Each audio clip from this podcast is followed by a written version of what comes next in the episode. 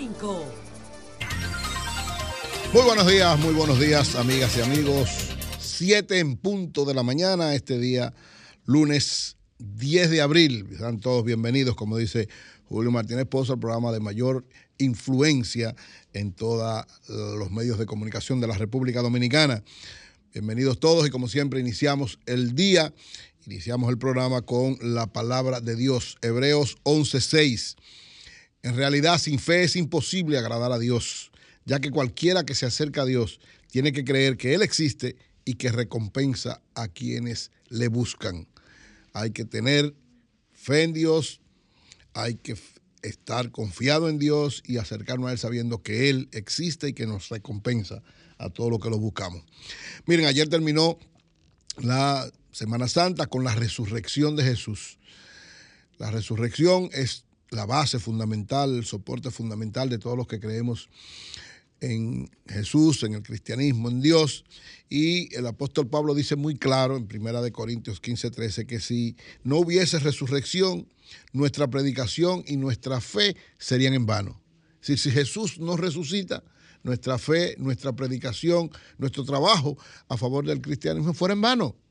Porque si se quedara solo en el Calvario, solo crucificado y no resucita, si no deja la tumba vacía, no hubiese vencido la muerte y no se hubiese cumplido lo que se planteaba que tenía él que hacer, de entregar su vida para salvarnos a todos nosotros, pero resucitar, así como todos resucitaremos cuando Él retorne, cuando Él vuelva a buscar a cada uno de nosotros. Así es que terminó la Semana Santa, terminamos, ¿verdad?, celebrando la resurrección de Jesús, que es el soporte fundamental de todo lo que estamos en el cristianismo, de todo lo que confiamos en el Señor, de todo lo que creemos en Jesús y de todo lo que buscamos su protección.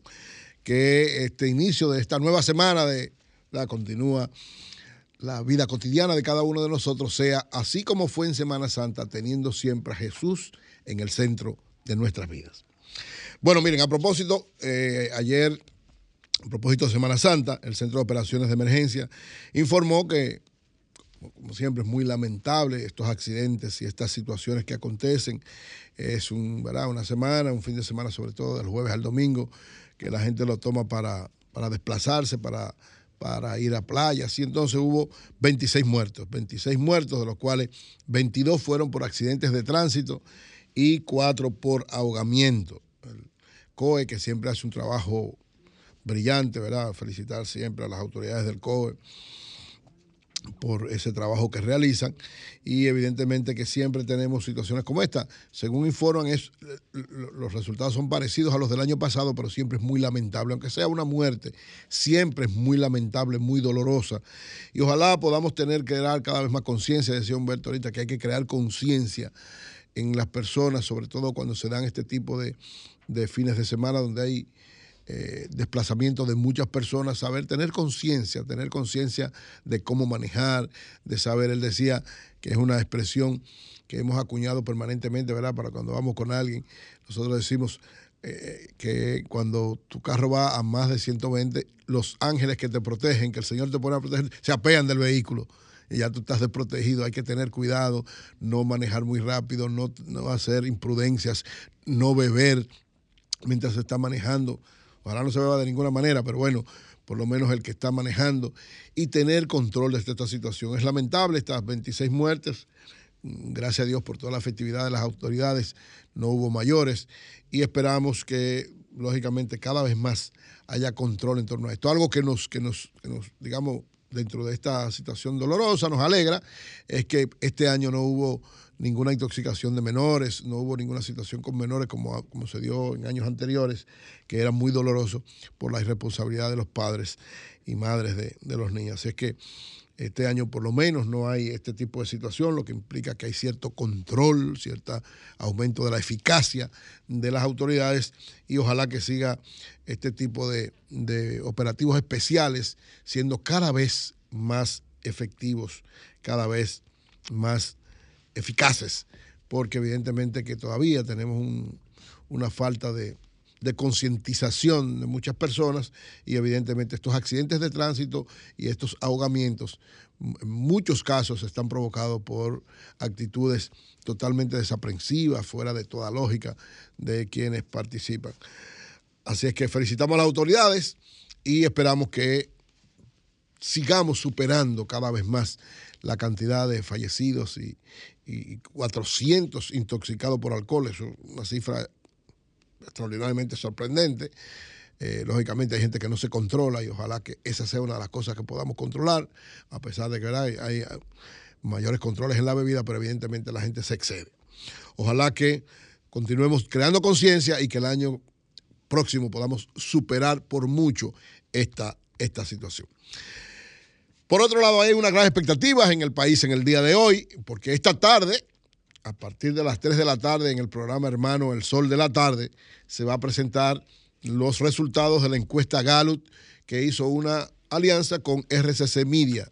La semana pasada informamos que RCC Media, don Antonio el, el CEO, el responsable de RCC Media, hizo un acuerdo a nombre de la empresa con la empresa Gallup, con Rafael Acevedo, el el presidente de la Gallup Dominicana, y a partir de esta tarde se presentarán los resultados de la medición que se hizo la pasada semana, los resultados en todos los órdenes, especialmente en el orden político. Hay una gran expectativa porque evidentemente la Gallup es una de las encuestadoras, tal vez la que tiene mayor nivel de prestigio y de eficacia y de, certeza, es la que más ha acertado en los últimos procesos electorales. Por eso, lo que dice la Gallup marca de alguna manera, digamos, una especie de, de criterio o tendencia alrededor de lo que plantea. Lógicamente, hay que estar claro, es una medición ahora, en este tiempo, no estamos hablando de que las elecciones son mañana Puede haber variaciones de los resultados que plantea, pero evidentemente siempre marca una tendencia.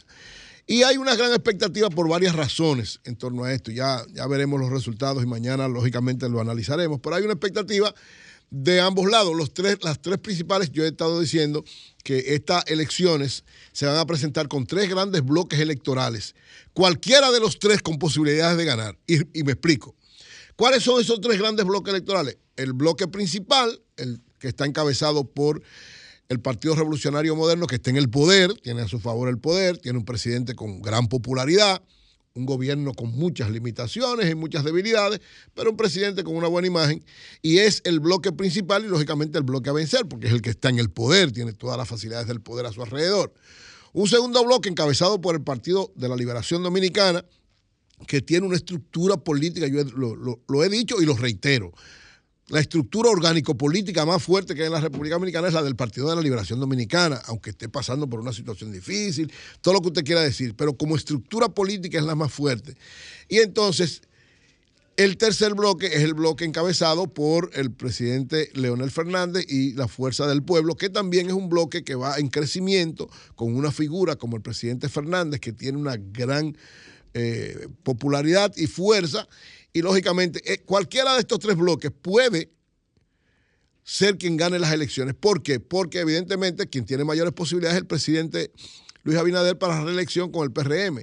Pero si el presidente Abinader y el PRM no se van en primera vuelta, le va a ser muy difícil ganar en una segunda vuelta. No digo que no gane, pero si no se va en primera y todo apunta hasta ahora que con estos tres bloques, cada uno con una cierta fortaleza, es muy difícil que nadie se vaya en primera vuelta, ni siquiera el presidente Luis Abinader. Lógicamente ellos están haciendo una estrategia, la estrategia, y sobre todo a través de la justicia, tratar de debilitar a una de las, de las tres fuerzas, si se debilita una, las otras dos van entonces en una especie de, de, bipolaridad, bipartidismo, y una puede derrotar a la otra. Pero si hay tres, es muy difícil muy difícil que con tres fuerzas importantes una saque 50% más uno. Es muy difícil, para no decir imposible. Entonces, ante esto hay una gran expectativa. ¿Por qué? Porque evidentemente, aunque nos falta todavía un año para las elecciones, un año y algo, para las elecciones nacionales, evidentemente que la tendencia se va marcando, pero fruto de que hay tres grandes bloques, es muy difícil. Pueden haber variaciones significativas en espacio de de días, en espacio de meses. O sea, pueden haber todavía muchas variaciones. Entonces, lo que nos diga hoy la, encuesta Gallup, de alguna manera traza el momento actual, pero no necesariamente eso es lo que puede acontecer. Es una visión importante, sobre todo. Yo creo que lo más importante que puede acontecer es ver cuál es la realidad y llamar la atención a cada bloque. Porque, por ejemplo, lo, he visto, ¿verdad?, que, hay inquietud en los sectores alrededor del presidente eh, Leonel Fernández y de la Fuerza del Pueblo, como que tienen cierto resquemor.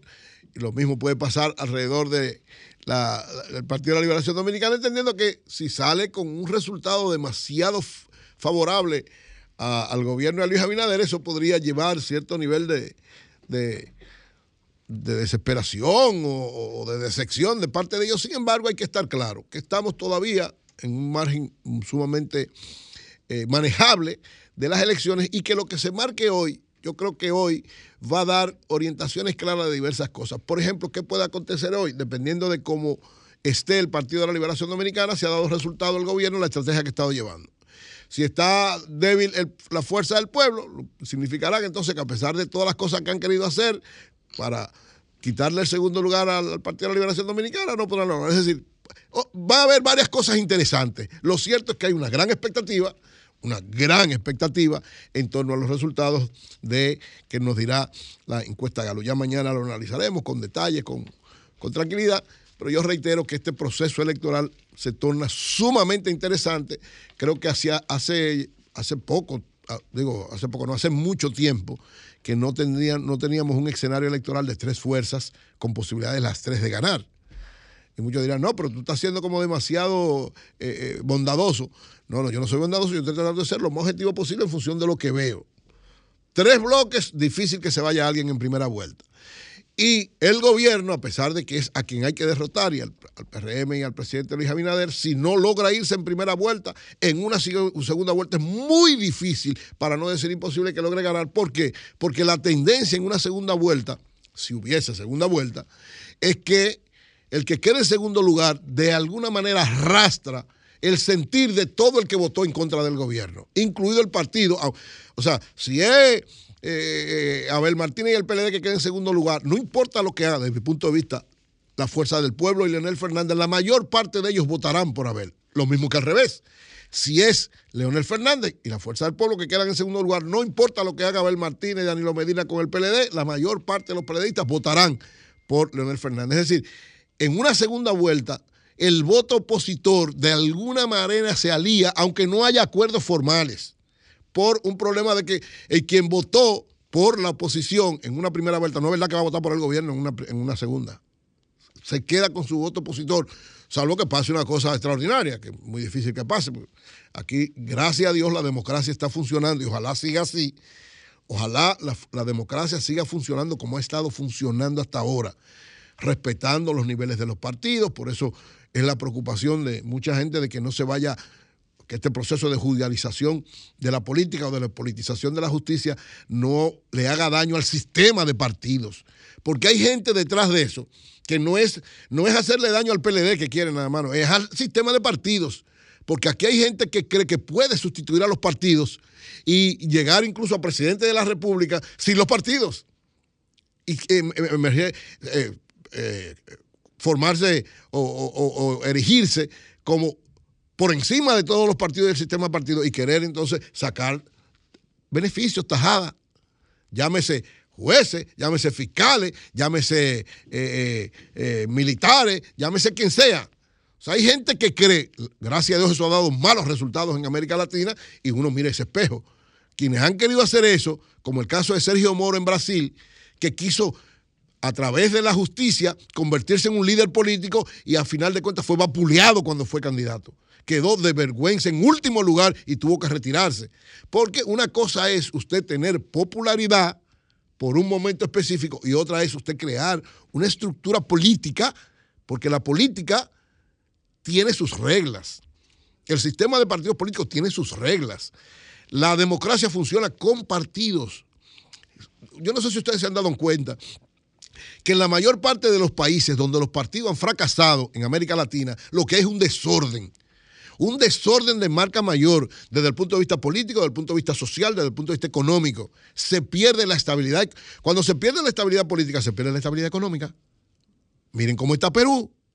Miren cómo la situación que pasó en Brasil y, cómo eh, hubo que salir de, Bolsonaro de manera rápida Miren lo que está pasando en varios de los países de América Latina, donde qué es lo que ha creído. Ah, no, el sistema de partidos no sirve, quitémoslo. No. Gracias a Dios hemos tenido conciencia en la República Dominicana y ojalá la, mantengamos, ¿verdad? Que los partidos políticos son necesarios. ¿Qué puede acontecer? Que un partido, por no adecuarse o por no entender la realidad política moderna o por lo que fuese, él mismo se va debilitando y entonces viene otro que, a final de cuentas, ocupa el espacio de ese que se fue, pero siempre tiene que haber un sistema de partidos políticos fuerte. Porque si no hay un sistema de partidos políticos fuertes, perdemos, lo perdemos todo y viene el caos. Aquí no hay de que eh, gente que son los, los de la matica, los genios. No, no, no, no. Aquí usted tiene que estar en un partido político, trabajar con las leyes de la democracia, fortalecerse, crear una estructura que a final de cuentas desarrolle un, accionar permanente, cotidiano, que vaya a fortalecer cada vez más la democracia dominicana. Ojalá que esto siga así. Entonces, fruto de esto, ¿verdad? Es que hay la gran expectativa porque ahora mismo, reitero, hay tres grandes fuerzas políticas, tres fuerzas importantes desde el punto de vista político. Cualquiera de las tres puede Estoy diciendo, ¿verdad? Cualquiera de las tres, en función de cómo se den los acontecimientos, cualquiera de las tres puede ser la que gane las elecciones del año que viene, de mayo del año que viene, con subsecuente segunda vuelta, si se diera, en junio del año próximo. Tres grandes fuerzas políticas, una encabezada por el presidente Luis Abinader y el PRM, y todo el gobierno a su favor, una encabezada por el Partido de la Liberación Dominicana, con un candidato como Abel Martínez, que es un tremendo candidato y que joven y que atrae, y una tercera fuerza encabezada por el presidente Leonel Fernández, una figura de extraordinario valor, importancia, trascendencia y popularidad, y cualquiera de los tres, fruto de cómo se den las situaciones, puede quedar como ganador en la próxima elección. Entre el PLD y la Fuerza del Pueblo hay una realidad especial de que ambos se necesitan y aunque tuvieron un, enfrentamiento bastante fuerte cuando la división, ahora los dos, uno tiene que tener cuidado del otro. Es decir, tiene que tratar de que no le quite su espacio, pero no puede tampoco atacarlo de tal manera que después no haya posibilidad de algún nivel de acercamiento. Y yo he estado diciendo desde el principio que lo más conveniente para esas dos fuerzas sería un acuerdo desde ahora para las elecciones municipales y luego para las nacionales. Ahí hay que vencer los egos, los famosos egos de los líderes, que son muy difíciles, porque todo el mundo cree que está arriba, todo el mundo cree que va a ganar, y todo el mundo cree que si se si pacta con el otro se debilita. Ojalá haya lo que yo he llamado siempre sentido de la historia. Cuando yo hablo de sentido de la historia, el PLD se dividió por de Leonel y Danilo, ninguno de los dos tener sentido de la historia en ese momento. Lo tuvieron hasta que se enfrentaron en octubre del 2019 y crearon ese caos, ambos, yo creo que los dos tienen la misma responsabilidad frente a lo que aconteció, pero al parecer el curso de los acontecimientos posteriores lo ha llevado a entender a que deben retomar ese sentido de la historia y ojalá que haya algún nivel de acuerdo, porque son dos sectores opositores que a final de cuentas ambos han demostrado que juntos pueden desarrollar y manejar el país de mejor manera que como se está manejando. Ojalá que eso lo lleve a tener conciencia. Ojalá que si las cosas se manejan así, evidentemente que el panorama electoral cambia de manera significativa. De lo contrario, se mantendrá como está hasta ahora. Tres fuerzas, las tres una con mayores posibilidades de quedarse, que es el caso del PRM y el presidente Luis Abinader. En todas las encuestas, ¿verdad? Es el primer lugar. Ya, esperemos a ver qué va a decir Galo hoy, pero por lo menos en todas las encuestas que yo conozco, ya el presidente Luis Abinader y el PRM no están por encima del 50%. Es decir, el desarrollo que ha tenido tanto el PLD como la Fuerza del Pueblo ha llevado a que por primera vez, por lo menos en varias de las encuestas que no son públicas, que yo conozco, de empresarios, de sectores que han hecho, ya la el, Partido Revolucionario Moderno y el presidente Luis Abinader no están por encima de un 50%. O sea, evidentemente le, le está siendo complicado y difícil poder ganar en una primera vuelta. Y es peligroso para el gobierno y para el presidente Abinader no ganar en primera vuelta. Pero evidentemente todavía falta mucho, faltan muchas cosas interesantes. La estrategia que está desarrollando el PRM es la debilidad de los otros dos sectores.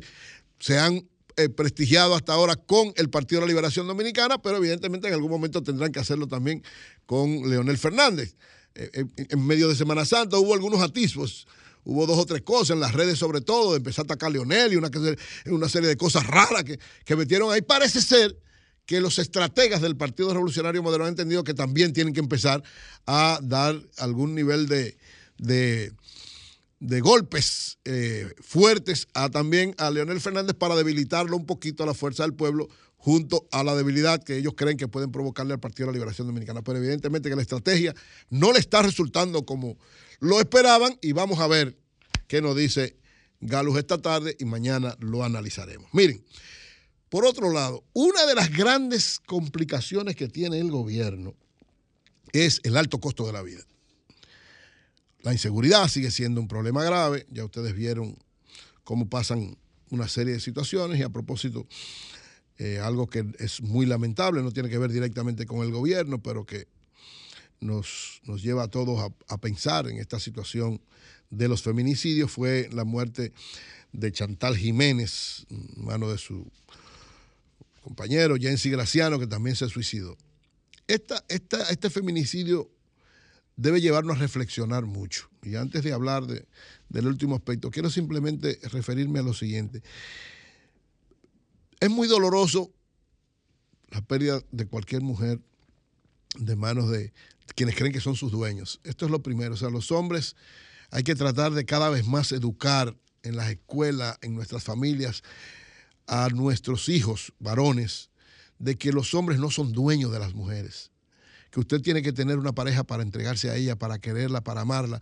Y si no se entienden, la salida más normal es que cada uno entienda que, bueno, no puede estar juntos y que cada uno tome su camino, si hay hijos de por medio que sepan no dejar los hijos y manejar los hijos de la mejor manera, pero que si una pareja no puede estar junta, bueno, que no siga junta. Lo mejor es que continúen juntos y que los hombres entiendan que deben entregarse a sus esposas, a sus, a sus novias, a sus mujeres y que las respeten, la cuiden y la protegen. Lógicamente, todavía los hombres, este machismo y esta situación lo llevan a creer que son dueños de las mujeres y, pues, se sucede esto como pasó. Pero pero esta, este feminicidio tiene una, una situación que es muy preocupante. Ante el aumento de los feminicidios se tomó una serie de medidas, entre ellos, ¿verdad? El que cuando hay una denuncia de, la mujer de que el hombre la quiere atacar, se toman estas famosas medidas de alejamiento. Y con este señor, con el señor Jensi Graciano, el miércoles o el jueves había acontecido algo que muchos plantean que fue una situación no bien manejada tal vez por la familia o por la propia Chantal, pero que no justifica ni la actuación de las autoridades, y mucho menos la actuación de Jensi Graciano de, de matar a Chantal y después matarse él.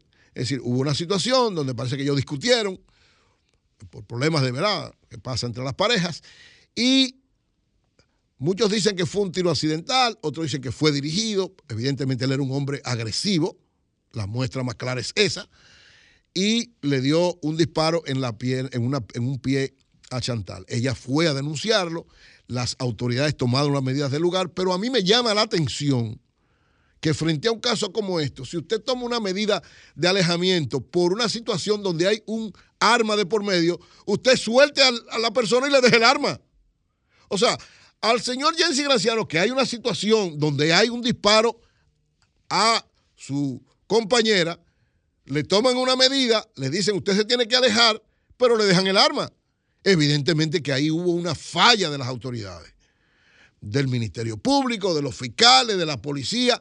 O sea, alguien tuvo una responsabilidad ahí al no tomar. O sea, a ese señor había que quitarle el arma, confiscarle el arma durante un tiempo en lo que se manejaba la situación.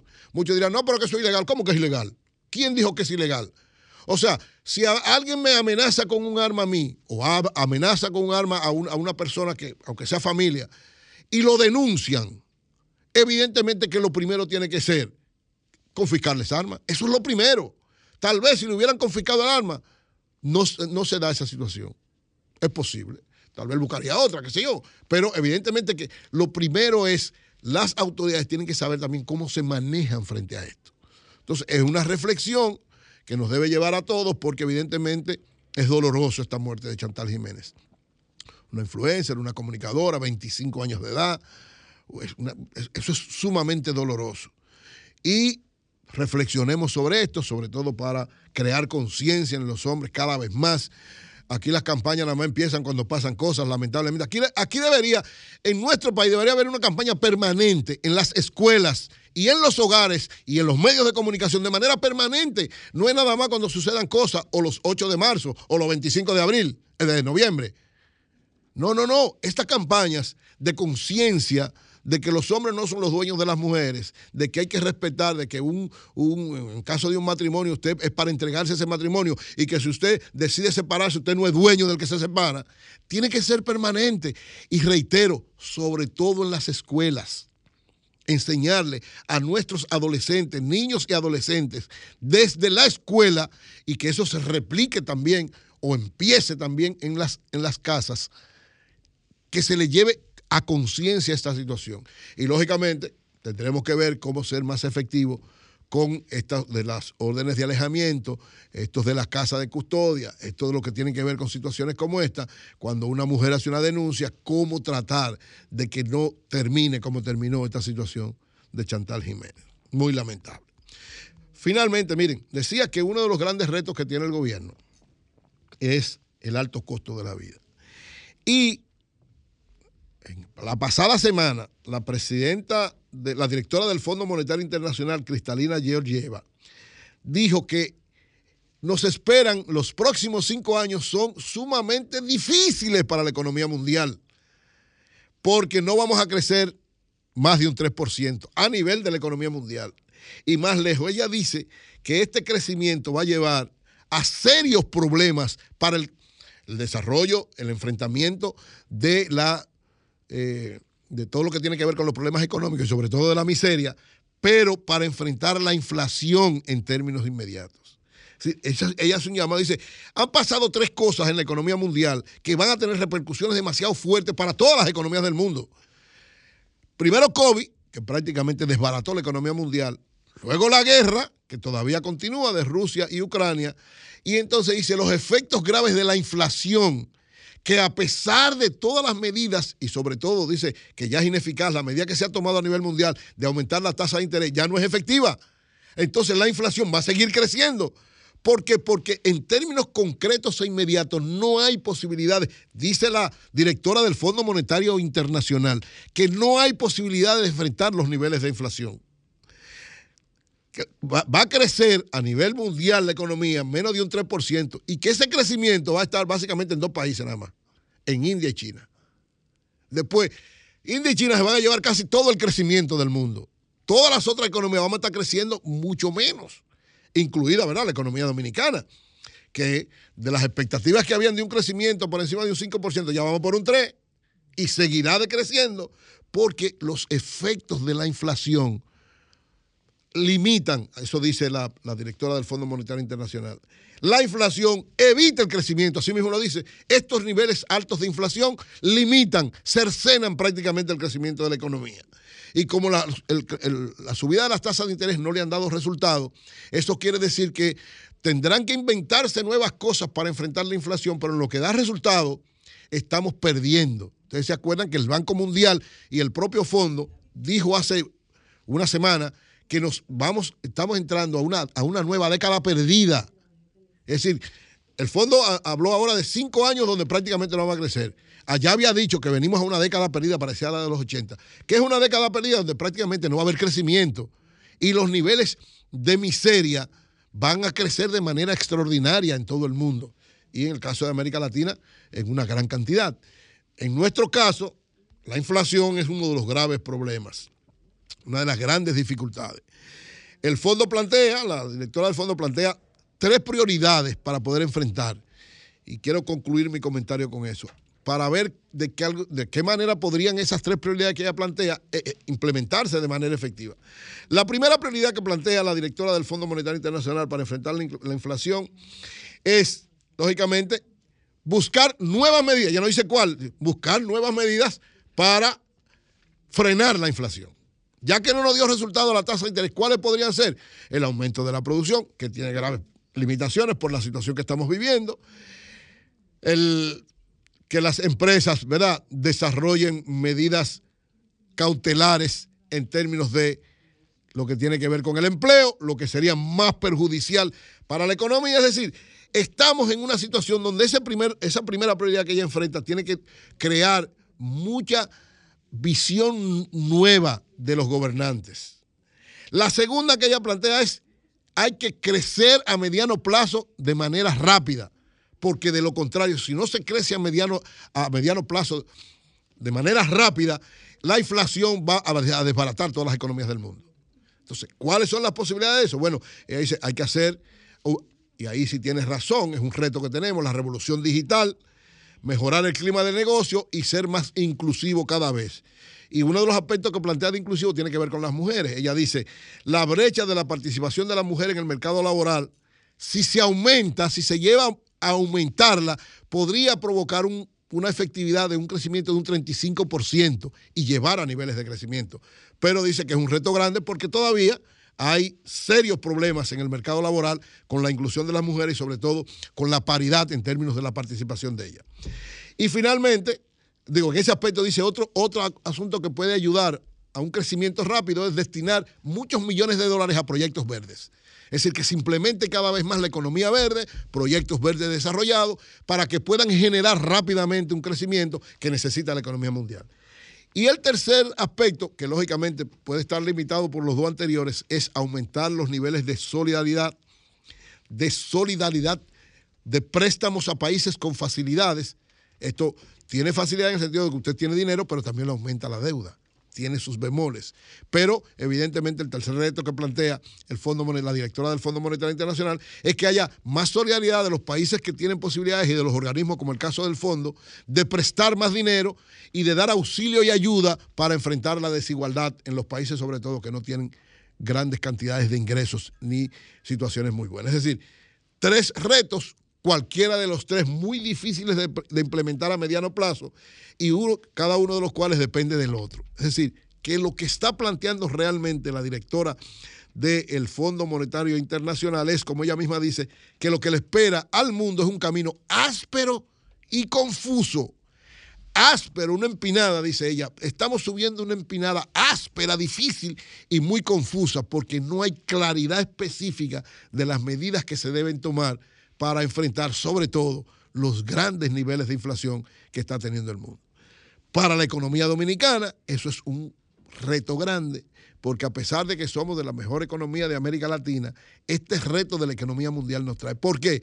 Porque dice el Fondo Monetario Internacional que tanto en Estados Unidos como en Europa la situación va a ser más complicada y difícil.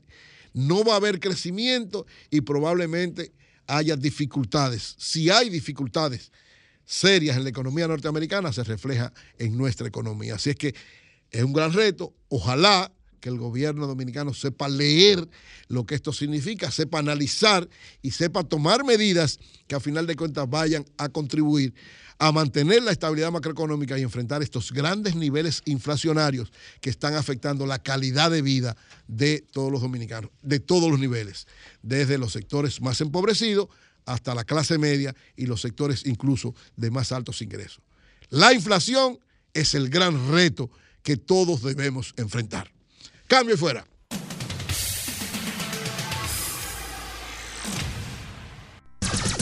Son 106.5.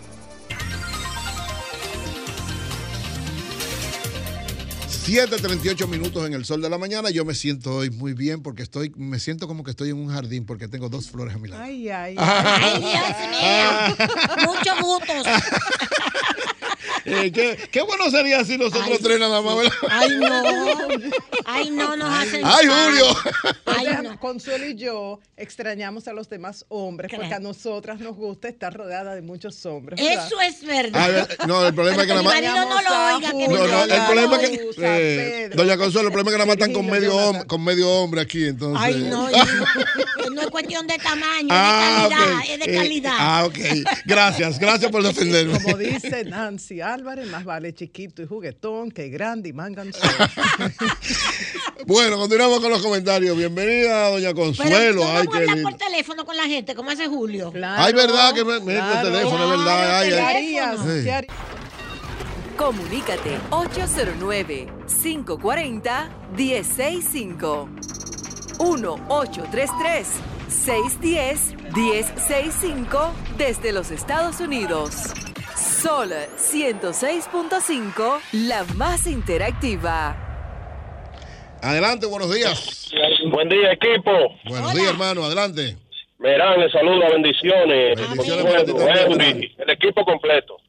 Mira, eh, yo creo que decirle a los partidos, eh, humildemente, Eury, que la campaña no ha empezado. Hay que estar tranquilo, evitar muerte y, y, y esperar que llegue el tiempo de la campaña porque todavía no, ha- no ha llegado. Pasen buenos días. Gracias, hermano, muy amable. Adelante, buenos días. Buen día, Eury. Buenos días, hermano. Una, una preguntita, Eury. ¿Es verdad que una de las condiciones de don Rafael Acevedo de con Antonio Payá era que era tenía que ser Ricardo Nieve y que ni de relajo Julio Martínez Pozo le pusiera la mano a esa encuesta? ¿Qué No, tú tienes de eso no es verdad, no es verdad. Adelante, buenos días. Buenos días. Buenos días. Eso no es verdad. Claro, no, ni no. por Antonio y para allá, Ni ni por- Rafaelito Acevedo. No, pero además Antonio no acepta nada Eh, de eso. por eso, eso no es ¿Cómo? verdad. Ni por ¿Cómo está el ninguno de equipo? los dos. Ni Julio, Claro. mucho Ni por, menos. y no, pero mucho menos de. Julio Martínez. Oye, Sí, adelante. sí, ¿cómo está el equipo? Espero que hayan pasado una buena Semana Santa. Óyeme una cosa, como dice la leyenda del padre Canales, la justicia la mató a esa niña Chantal, la justicia, porque si él había disparado y había estado preso, no tenían que llevarse de que la familia le dijo que quitaran Eso la... es verdad, tienes toda la eso. razón. Eso es Eso era un intento de homicidio. Y otra cosa. Es verdad. se- señores, mire, otra cárcel, además de la cárcel de la, la Parra, la, la Nueva Victoria, que es una derrota para este gobierno. Tres años, casi cuatro, y no termina esta cárcel. Hay otra en Pedro Corto, que Sí. también la han dejado abandonada. ¿Qué le hace a la justicia todo eso dinero?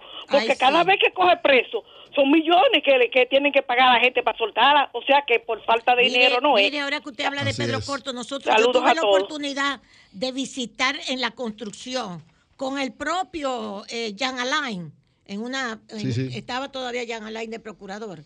Y, y eso era una joya, ¿eh? Eso es una vaina científicamente hecha. Eso da pena que eso se esté Da perdiendo. pena, sí, eso es verdad. Además, eh, doña Consuelo, nosotros Sí. tenemos, eh, digo, en el caso de, la, de las encuestas, el Sol de la Mañana tiene su encuesta, que También, es RD Elige. claro. Entonces nosotros, el RCC Media no es solamente el Sol de la Mañana, es el conjunto de programas Claro. que están alrededor de todas las emisoras que tienen que ver con, con, con No, no, no, la pero- visión de Antonio Espaillá. Es decir, Claro. ¿Qué, qué es lo que hizo con Galo? ¿Por qué en la tarde? Porque en la mañana nosotros tenemos una encuesta. Claro. Que hace tiempo, ya tenemos ocho meses presentándola y que ya se ha consolidado y se ha eh, convertido en una opción importante para todo el mundo. Entonces, lo más lógico era eso, que fuera en el otro espacio que tiene que ver con RCC Media y da la visión en sentido general. Sí, pero tampoco me gusta el comentario tan, tan, No, es un comentario tan necio, sesgado necio, sí. de, de involucrar a Antonio, a Rafaelito. a- Hay que saber lo que es Antonio. Mire todo lo que nosotros decimos aquí. Nunca en la vida, Sumamente nunca en la vida nos han llamado y que usted no A puede nadie. decir a nadie. Y mira que yo he estado con Pepín Corripio en los canales de Pepín Corripio, ahora estoy también en el canal de Luis García. Nunca en la vida a mí me han llamado, y mucho menos Antonio para allá, para decirme, Yo- no digas José. Así. Yo doy Ahora, Rafaelito. Acevedo, que yo lo conozco desde la escuela de sociología, era compañero Sí. de Naya, mi hermana, porque él es más viejo que yo. Ah, pero no, no estuvieron juntos ustedes. No, Ah. Eh, eh, Él estudió con Naya, mi hermana. ah. Es un profesional Así a es. número uno. Sí, señor. ¿Ok? Y Julio Martínez Pozo no hay que, no hay que presentarse. Así es. O sea, no hagan esos comentarios sesgados, señores. Por cierto, mira, en el- ayer en, en la iglesia yo fui, siempre le doy gracias a Dios resucitado, a Jesús resucitado, como tú dices, porque yo le pedí hace años un favor y me lo concedió. Amén. Y yo en Semana Santa tengo que pasar por la iglesia a darle las gracias. Y te voy a decir una cosa, tú sabes que decía el comentario, o sea, el sermón del padre fue, no sé ni siquiera cuál, cómo se llama el padre, fue, no se dejen llevar de tantos comentarios, de tantas cosas, De justo eso, de las en redes, las las cosas, sí, redes, sí. que dicen cualquier cosa y usted rápidamente condena, sigue el, el comentario hacia adelante. Ve cualquier cosa que por verdad espérese. Oye, fue sobre eso Sí. una de, la- de las partes interesantes de su sermón. eso mismo, eso mismo, eso está muy bien. También estuvo en, la- en- en una parte de las siete palabras del- de la Sí. Iglesia Católica del viernes, fue eso. Eh, Todas las cosas que se dicen por las redes y por los medios que no tienen validez y que la gente se ha convertido en adicta, En de, eso, adicta de y eso. prácticamente adicta de la mentira. Y, y sigue para adelante con todo eso. Así es. Bueno. ¿Tú ibas a decir algo, Marilena? Que lo peor, comunicadores que reenvían Ah, información sí, claro. sin confirmar. Sin confirmar. El ABC de la comunicación que debemos aprender todos, ya que todos están comunicando. Confirmen la información, verifique la fuente. Lo mismo. Envían informaciones que no tienen que ver con este país o que son de hace dos o tres años y Así. hacen y lamentablemente cuando se vienen a corregir, no todo el público que vio la desinformación tiene la oportunidad de ver la información corregida. Así es. Muy bien. Adelante, buenos días. Adelante, buenos días. Buenos días, días. Cabral. Buenos días, María Lela. Buenos Buen días, día. Consuelo, Miguel Sí. Fernández. Miren, eh, con el asunto que, eh, el análisis que hace Eurica Cabral sobre las, las próximas elecciones y que no hay segunda vuelta, que puede toda la posibilidad indica una segunda vuelta por los tres bloques. En ciertamente tienes razón. Ahora, el crecimiento que estamos teniendo los dirigentes y los partidos minoritarios, eh, en el caso nuestro que estamos formando un partido, Alianza Nacional Comunitaria, y estamos recorriendo todo el país, el respaldo que estamos teniendo los comunitarios, y yo voy a llamar a todas las organizaciones comunitarias a unirnos, a trabajar y enfocar, porque el Pero ¿y a dónde liderazgo y las partido, por cosas se favor? Ya está cambian. reconocido. Estamos recorriendo, doña Consuelo, los más de 150 Perfecto, municipios, eso tienen que las hacerlo, pero- 32 provincias, y estamos llamando a los líderes comunitarios, enfocando a las organizaciones comunitarias a unirnos, a formar parte de la política, porque Pero los aquí hay desde las 72 gradas. partidos, 72 partidos que están solicitando, yo digo 72, un número, ¿verdad? Más o menos, pero es, es- es la intención. Que lo que quiero saber, ¿de dónde es el partido? ¿A dónde lo están fundando? Eh, eh, ¿Quién que- es usted? Que están empezando, que están empezando a formar lo que, que él dice, que están Pero que- trabajando en eso pero es que no con los ser. comunitarios. Bueno, uno más, uno más de los. ¿Cuántos son? 72 o 73 ahora. Sí. Adelante, buenos días. El DH. Buenos días. Sí. Eury, Sí. pero eh, como estamos en democracia, permíteme decirte, quien agarró y lo ripió en el 20 y dijo que los hijos, y que él le había vendido una encuesta a los hijos al PLD y que era un falsante, y que era un sinvergüenza, fue Julio. ¿Tú sabes lo que hizo Rafaelito Acevedo? Que se fue a llorar como un niño en el programa de Uchilora, con la pela que le dio Julio, y le dijo, no, yo lo perdono, lloró como un niño. Bueno. Adelante, buenos días. Buenos días. Ay, yo no vi Buenos eso. días, Eury, Dios te bendiga. Yo no vi eso, sinceramente. Buenos días, ¿Tú lo equipo. viste? Buenos días, Marielina. Marielita. Hola, hola. Adelante, adelante. No lo comento porque no lo vi.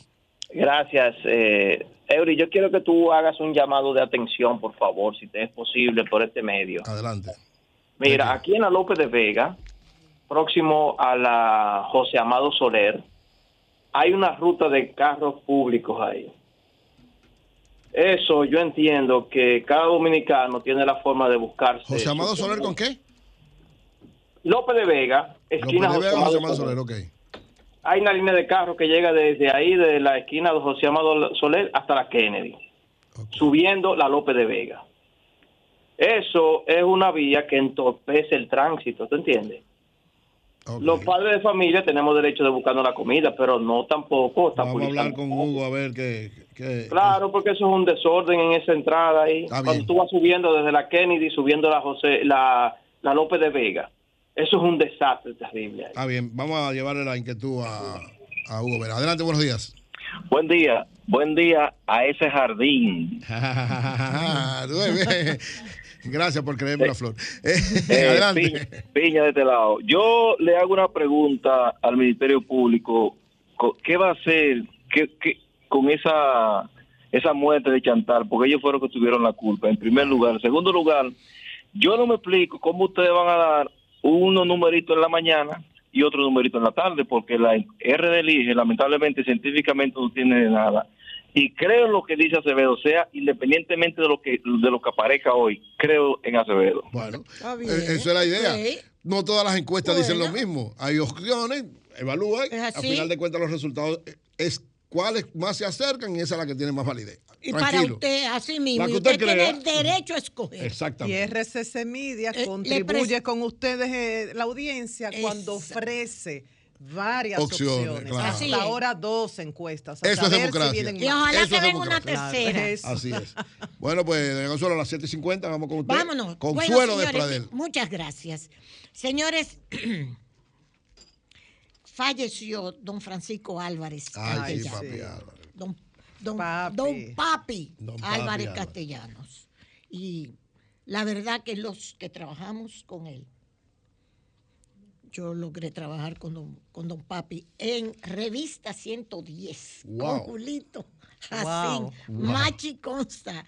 Y la verdad que era un ser humano extraordinario, simpático, anecdótico, eh, crítico, inteligente, buen periodista. Muy Yo bueno. no me lo imagino Ay. sin esa sonrisa, Ay, porque Siempre. estaba siempre con una sonrisa de oreja a oreja y, y riendo, o sea, haciendo chistes. Así es. Así lo recuerdo, claro, que se habrá deteriorado con los años, con la Claro, enfermedad. claro. No, pero siempre, Fíjate siempre, que la última siempre. vez que yo lo vi, lo vi en el supermercado. Don Papi en una silla de ruedas. Pero uno le tenía tanto cariño a Don Papi. Vegano, dicho sea de paso también.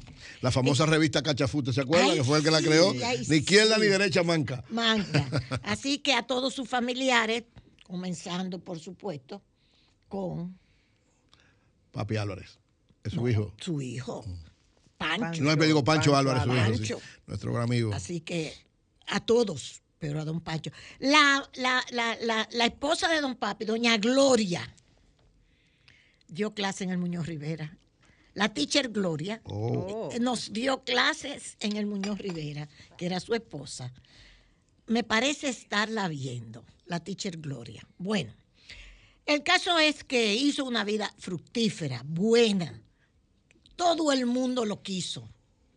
Qué bien, qué bien, qué buena calidad de vida. La de don, da- la de don Papi Álvarez Castellanos. Fue fundador de la Asociación de Cronistas de Arte, Acroarte. Fue el fundador, fue el- uno de los que tuvo la idea inicial. Y hasta, yo recuerdo en las elecciones anteriores, eh, la- las pasadas, él fue a votar en silla de ruedas. Sí. O sea, sí. asumía la responsabilidad. Él, él- él estaba pendiente de todo. Ay, sí. Bueno, después yo le voy a hacer un cuento de don Papi que nos hacía él. Era que es especial. divino. Pero fuera del aire. Fuera del aire, porque, porque no se puede, porque es que él era tan, era Tan especial, era tan tan especial, especial. pero fuera del aire. Y voy a comenzar, mire, la situación, yo la semana pasada que estuve con, con la- los familiares, eh, eh, llegaron de, de Estados Unidos, los trillizos, los nietos, etcétera, para conmemorar un aniversario más del centenario de Consuelo de Pradel. El centenario de Consuelo de Pradel. Cada vez que yo me encuentro con alguien me dicen, Consuelo, pero tú sí te ves bien. Digo yo, por fuera, porque por dentro me duele todo. bueno, el caso viene a ser el siguiente. La situación mundial, la situación mundial está muy caliente. Está muy caliente porque China, mire, ahora mismo si usted busca CNN, ah, hay una situación de cuasi enfrentamiento. China está haciendo ejercicios en el mar de China porque la señora, la señora de Taiwán, presidenta de Taiwán, se fue la semana pasada a Guatemala y a Belice y lo que hizo fue que pasó por Estados Unidos, se reunió en Estados Unidos con los congresistas norteamericanos. No, porque yo lo que estoy es de paso, pero no es de paso. Ella es una nacionalista que su partido, tanto el, ella, eh, eh, el partido de ella perdió las elecciones pasadas, pero ella es presidenta hasta el 24, hasta el año que viene. Entonces ella tiene esa posición de que Taiwán tiene que ser libre, que es lo que enfrenta, la enfrenta con China. Esta visita de ella la han, vamos a decir, socializado, la han enviado por todos los canales a donde China quiere que se entienda que no va a permitir ese tipo de actitudes. ¿Qué hizo China? Ejercicios militares desde la semana pasada, tiene tres días haciendo ejercicios militares y hoy justo dice, China ensaya ataques de precisión simulados contra objetivos claves en Taiwán. Taiwán ha contado, ha contabilizado 70 y pico de aviones y que sé yo cuántos barcos también de guerra rodeando la isla y China haciendo ejercicio. Estados Unidos dice ahora mismo, CNN ahora mismo, un portavoz del Comando del Teatro Sur del Ejército Popular de Liberación dijo que el destructor estadounidense se infiltró ilegalmente en aguas chinas cerca de Michis Reef, que Beijing llama Meiji Reef. Eso es una isla que China dice que le pertenece y que Estados Unidos ha enviado un buque de guerra a hacer como una especie de inspección ya en el mar de China. La cosa se quedara ahí si no hubiese todo lo que hay detrás del enfrentamiento comercial y tecnológico entre China y Estados Unidos. Hoy mismo, hoy mismo usted puede conseguir en el New York Times un artículo a donde la posición del presidente Biden de acabar con la globalización para que los empleos vuelvan a Estados Unidos, usted lo puede encontrar en el New York Times hoy y la política de Biden en ese sentido, que fue la de Trump también, ¿eh?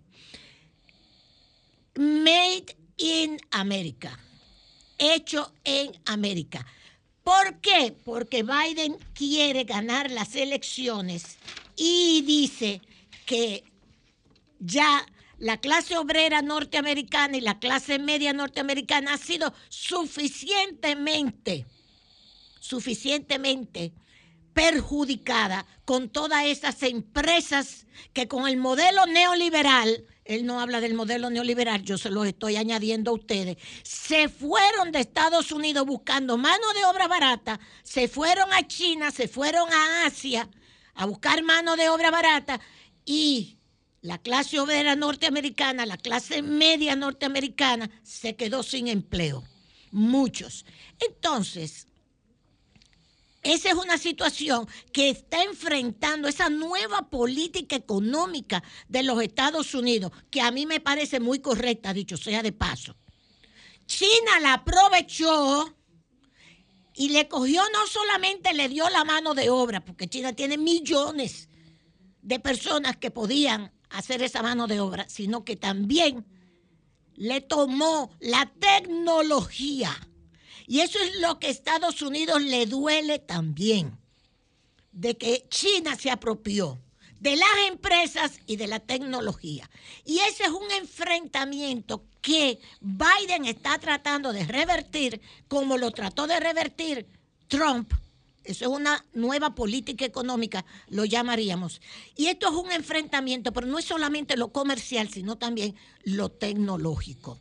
O sea, la cuestión de los de, de, de, lo que fabrica Taiwán, que le llaman los semiconductores, que necesitan el litio.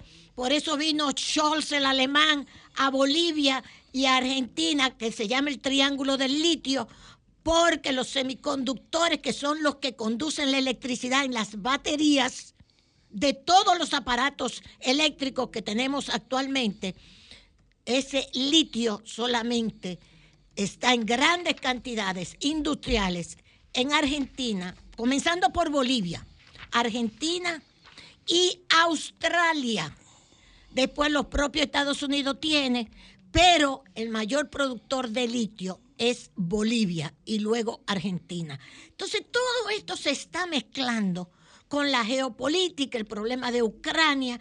Ahora consideran que Taiwán puede convertirse en la parte explosiva, así como Ucrania se convirtió en la parte explosiva frente a Rusia para Occidente, y a Occidente atacar a Rusia. Rusia acaba de decir en un comunicado que Estados Unidos, Putin acaba de decir en un comunicado también esta semana que Estados Unidos es el principal enemigo que tiene ahora mismo Rusia. Oye, por dónde van las cuestiones. Que Estados Unidos es el principal enemigo que tiene Rusia, dijo en una nueva versión de geopolítica que tiene Putin, que tienen los rusos. Entonces las cosas están bastante complicadas, es lo que les quiero decir. Están bastante complicadas en el plano geopolítico, en el plano comercial, etc. Eh, Eury le hablaba también de la situación económica, tanto el Fondo Monetario Internacional como el Banco Mundial están viendo una situación de una tétrica. Tétrica Así mismo, es tétrica situación económica para los próximos cinco años. Inflación, falta de producción, crecimiento increíblemente bajo en el mundo y en nuestros países. En nuestros países, estaba viendo a Oppenheimer en CNN anoche con el representante del Banco Mundial para América Latina y lo que nos espera no es chiquito. De acuerdo a las predicciones con respecto al crecimiento y a la productividad de América Latina y el Caribe. Entonces, todo esto está bastante complicado en el mundo, la geopolítica, lo, lo económico y Ucrania demandando, demandando cada vez más armas, más municiones para poder enfrentar la guerra China hizo una visita a Rusia. Zelensky dijo que se iba a reunir la semana pasada con Xi Jinping, un ofrecimiento de paz que tiene Xi Jinping, que nos convendría a todos, pero vamos a ver. Pero no le conviene a la OTAN y no le conviene a Estados Unidos y mucho menos le conviene, ya este es mi comentario a todo esto, a la industria de la guerra de los Estados Unidos. Déjeme decirle algo. De la única forma que Estados Unidos salió de la depresión con Franklin Delano Roosevelt, a pesar de la política que Franklin Delano Roosevelt, después del crack, después del crack en Estados Unidos en los años 29, por los años 29, de la única forma que Estados Unidos salió de la recesión fue con la industria de la guerra, fabricando para la Segunda Guerra Mundial, fabricando tanques, aviones, a donde entra, por cierto, la mujer a la producción. Se han hecho hasta películas sobre eso. La industria de la guerra es la que mantiene ahora mismo todas estas situaciones, desde mi punto de vista también. La industria de la guerra norteamericana es la que mantiene y le conviene toda esta situación y este, vamos a decir, Eh, inconsistencia de la búsqueda de la paz. Francia se le está revelando a Estados Unidos. Francia, Macron. Cuando ahora fue la, la señora von der Leyen, fue a China a hablar con Xi Jinping, Macron la acompañó. Fueron los dos, Francia, Francia y ella. Y Macron siempre ha tenido una, una, una posición un poco más crítica frente a Estados Unidos y todo esto de la guerra de Ucrania, a pesar de que se ha sumado como se ha sumado Occidente entero. Pero Macron ha dicho que es necesario buscar la paz, que es necesario buscar la paz. Estados Unidos no cree en eso. Dice el Banco Mundial, la desaceleración abrupta y prolongada golpeará con fuerza a los países en desarrollo. Eso es lo que nos espera. Usted puede conseguir esto en la misma página del Banco Mundial. Es una situación delicada económicamente. El Fondo Monetario prevé un crecimiento de la economía global del 3% durante los próximos cinco años, el más bajo desde 1990. La directora gerente del organismo llama a vigilar los riesgos financieros está la situación bancaria en los Estados Unidos. No, que ya eso pasó, no ha pasado. Hay que tener cuidado y lo dice lo dice este informe del Banco del Fondo Monetario Internacional, Cristalina Georgieva, búlgara por cierto, que dice que hay que tener cuidado con la banca y lo que está sucediendo con la banca en los Estados Unidos.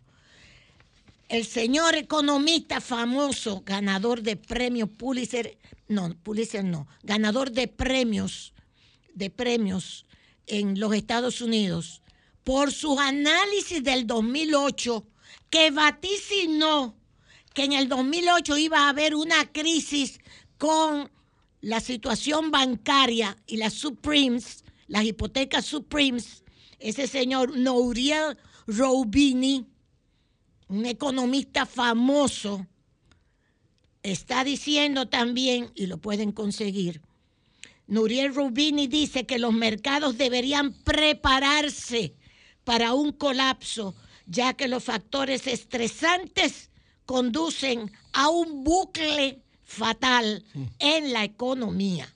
Eso lo dice el que predijo la crisis del 2008 bancaria con las hipotecas Supreme, que nadie le hizo caso y se cayó la economía mundial en el 2008.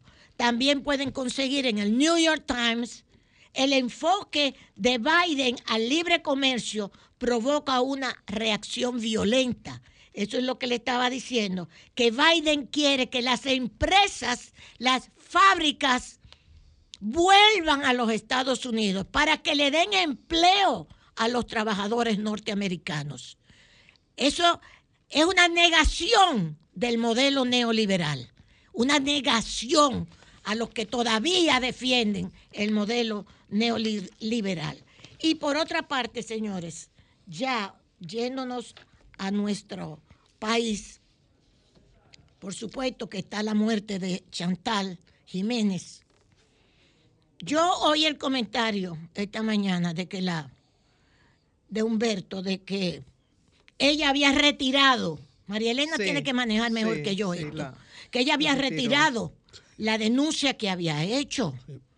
Pero es que había habido un intento de homicidio, como dijo la señora que llamó. Claro, claro. Entonces, el Ministerio Público no podía de- desentenderse de ese intento de homicidio. Eso es verdad. Bueno, eso que nos ayuden ustedes y, nos ayude un abogado o una abogada con respecto a esto. Pero el papá dice, me engañó porque él me dijo que no le iba a seguir molestando. Oye, pero trató de matar a tu hija. No sé, la verdad que no entiendo. Por otro lado, hay una situación que Diario Libre la trata muy bien y dice, un análisis necesario de las relaciones de Estados Unidos y República Dominicana. No solo es la alerta de viaje, otros asuntos ocupan las relaciones bilaterales. El canciller dominicano, y ha hecho muy bien don Roberto Álvarez, le envió una carta al canciller, que es Blinken, norteamericano, Anthony Blinken, secretario de Estado de los Estados Unidos, que le dice que Estados Unidos no ha corregido lo que nos dijo de que nosotros discriminábamos aquí en República Dominicana a los afroamericanos. O a los afro, a los que venían de, tenían ascendencia afro, a los negros. Y dice, ¿y por qué ustedes dijeron eso? Que fue lo que María Elvira Salazar le preguntó al mismo Blinken hace como 15 días y él lo único que dijo, sí, porque tenemos informe. Bueno, es que ustedes tratan muy mal a los haitianos, es que entonces, y ella le contestó, nos defendió como país, dice, y usted se está dando cuenta el golpe que se le ha dado a la República Dominicana con esas declaraciones de ustedes, que ustedes no tienen prueba de eso. Eso es la, la- la congresista María Elvira Salazar, que defendió a la República Dominicana, y el señor Blinken lo que se quedó fue gagueando. Bueno, Ay. pues el, el canciller nuestro, don Roberto, le escribió una nota verbal diciéndole que estábamos esperando que Estados Unidos se excusara por haber dado esas declaraciones.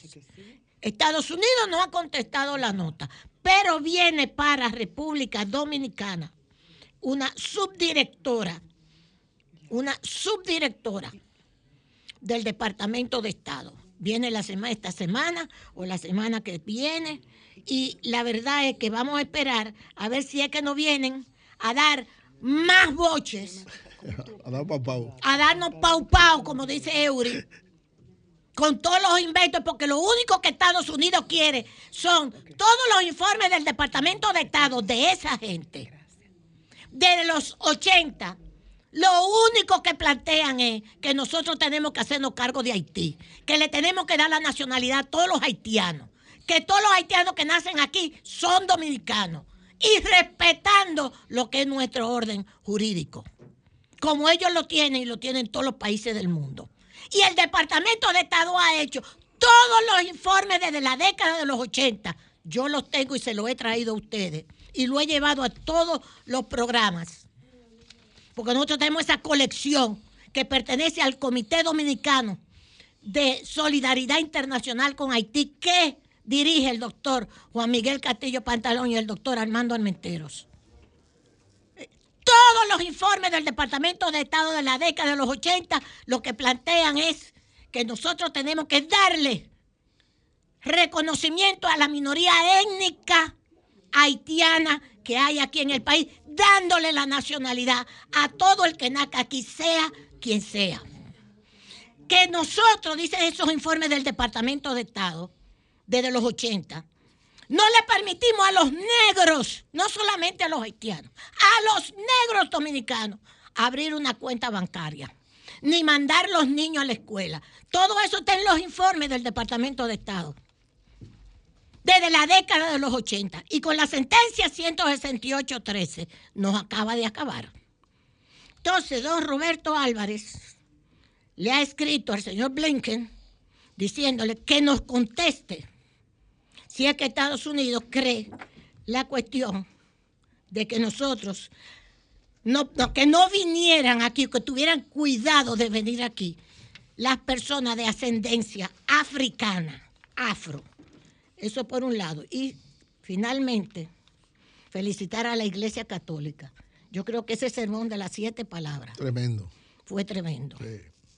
Abarcó no solamente la dignidad de las mujeres, que los felicitamos, hasta la puesta, hasta la puesta en escena del sermón con estas religiosas hablando. A mí me conmovió. Lo que dijeron, el maltrato a las mujeres, la utilización de las mujeres en lo del sexo, en lo de la pornografía, que cuando es una mujer que se distingue por otras circunstancias, la ciencia o algo, esa, no tiene ningún tipo de proyección.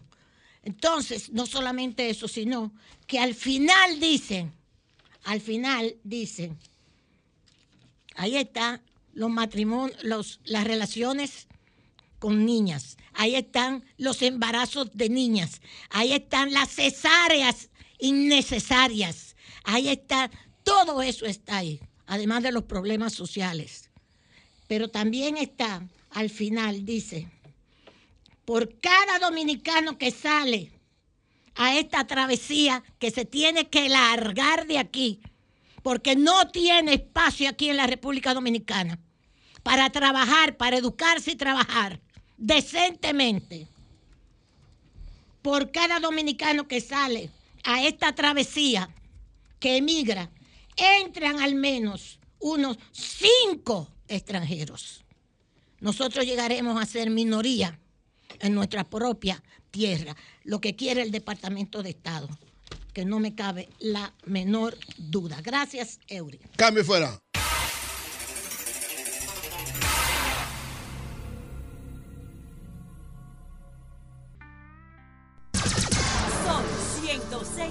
106.5. 8.20 minutos en el sol de la mañana. Continuamos con los comentarios. María Elena Núñez. Gracias, Eury. Muy buenos días a todos. ¿Pudo evitarse la muerte de Chantal Jiménez? Yo digo que sí. Sí. Y esa muerte no solo el responsable es Jensi Graciano, el que la mató, sino el sistema. Pese a que hay diferentes teorías. Por ejemplo, bueno, ustedes saben, el sábado santo, Jensi Graciano, de 35 años, le disparó a su expareja, Chantal Jiménez. Ella es comunicadora, era comunicadora, muy activa en las redes y se había dicho que había sido agredida en dos ocasiones anteriores. El padre dijo, llorando, conmovido, que él la había fallado. Porque él, dijo el padre, yo le pedí a ella que retirara la querella y ella la retiró. Ay, sí. Y él se comprometió conmigo que la iba a dejar y yo Roque, le pedí a Roque él, Jiménez. suéltala en banda, enamórate de otra mujer, ya ella no te quiere. Dijo el padre. Uno le cree al Un padre, ¿no? papá. Llorando, imagínense el dolor del padre. Esa es la teoría. Entonces, hay una versión de que en dos ocasiones anteriores él la agredió, le disparó. Esa es una versión. Entonces, él no podía ser acusado por tentativa de Claro, homicidio, que se eso es. castiga. No importa si tú logras el objetivo o no. Si tú intentas matar a una persona, eso es un delito. O sea que Y el hay- Ministerio Público no puede. y hay que aunque ella se sancionar. echara para atrás, el Ministerio. Público tenía Claro, que porque actuar. es una acción pública. Pública. No es una acción pública a instancia privada, es una Que acción pública directa. Claro. Incluso, según la Constitución, el artículo 147, en las autoridades que dejaron en libertad a Jensi son, deben pagar con su patrimonio Ay, carajo. y son responsables civiles por esa muerte. Ay, Dios. Entonces, dejémonos Sí. de bla, bla, bla, Estoy de de que nos interesa la vida de la mujer, de que queremos reducir los Sí, feminicidios hasta eliminarlos, eh, tolerancia cero a la violencia de género. Eso es bla, bla, bla. En la práctica actuamos de una manera diferente. Entonces, esta es una versión. Eh, hay un periodista muy informado que me, que me dijo, hablé con él hace unos minutos mientras Consuelo hacía su comentario y me escribió esto. El caso ocurrió en Manoguayabo, Altos de Alameda. Fue apresado por el 911 la noche del martes santo, llevado al destacamento de Manoguayabo. Al día siguiente se presentó Chantal, su hermana y su padre a solicitar la liberación de Jensi alegando que el Ministerio Público quería hacer un show con el tema por tratarse de una figura pública. Oye. Esta es una versión. Perdón, pero yo le decía al periodista, pero el padre dijo que le había solicitado a su hija que retirara la querella. sí. Entonces, ¿a quién le creemos? Sí. Lo cierto es que no fue la primera vez que él la agredió a ella. Entonces, ¿qué hacía una persona con tentativa de homicidio Con un arma. liberado? Y con un arma, con su arma. Así O es. sea, eso no se entiende. Por otro lado, apagaron los fuegos. ¿Y ahora qué? Nos hacíamos esta pregunta. Y qué bueno, Nelson Bautista, el ambientalista, responde esto. Porque uno se pregunta, ¿por qué esta cantidad de fuegos? ¿Por Ay, qué esta intensidad? María Elena, María Elena, óyeme esto, óyeme Ajá. esto. No solamente eso, sino que ah, nosotros fuimos a Santiago el vier, el sábado. Toda la, autopista en la, al lado y lado, o sea, está quemada. Sí, la autopista. O sea, los fuegos estaban a nivel de, De la autopista. ¿Por qué? Entonces, es muy grave lo que ha ocurrido este año. Ah, que estamos en temporada, ¿eh? hemos estado en temporada alta de incendios forestales, es cierto, pero esto se, se ha salido de ¿De control. control? ¿Qué ha pasado? Entonces, ¿qué dice, ¿qué dice Nelson Bautista? Muy bien, se apagaron los fuegos. Ahora hablemos, ¿qué es lo que vamos a hacer con nuestras áreas protegidas? Y dice que las lluvias se encargaron de darle un chance a nuestros bosques y a los sacrificados bomberos y guardaparques que como un milagro actuaron. Las lluvias, granizos, temperaturas bajo Sí. cero, hielo en abril. Sí. En San Eh, Juan de la Maguana, Una cosa una sorprendente. granizada. Dice, basta ya el dejar pasar. Permisividad, descuido al capital humano, improvisación, años de abandono y descuido. Basta ya de hacer caso omiso a las recomendaciones de expertos y profesionales que durante años y años se han encargado de proteger lo que es nuestro patrimonio. Esa es la opinión de Nelson Bautista y destaca que entre 17 y 27 kilómetros cuadrados de bosques han sido afectados por el fuego, según cálculos preliminares hechos por Geografía RD. Entonces, ahora todos están preocupados y ocupándose del tema, desde el presidente de la República, y lo demostró cuando fue a Valle Nuevo, medio ambiente, los ambientalistas han estado todo el tiempo y toda la población que está sufriendo lo de la escasez de agua. Entonces uno se dice, uno se pregunta, estos fuegos eh, provocados en su mayoría por acción humana, los reconoce medio ambiente, muchos de ellos pudieron haber sido evitados. ¿Estamos realmente trabajando para evitar que algo similar ocurra próximamente? Yo diría que no. Y solo hay que ver la situación de guardaparques y bomberos forestales. Bajísimos salarios, sin condiciones de vida, no tienen medios de transporte, no tienen medios de comunicación. ¿Quiénes son los que apagan esos fuegos? ¿Quiénes son los que deben supervisar para evitar el tu- tumba y quema? Son ellos. Pero si no les damos condiciones para trabajar y para vivir dignamente. ¿cómo pueden cuidar nuestras áreas protegidas? Por otro lado, ante las prioridades nacionales que se entienden, digamos, producción de energía eléctrica, minería, turismo, seguridad, las áreas protegidas pasan a un segundo nivel. No son las más importantes.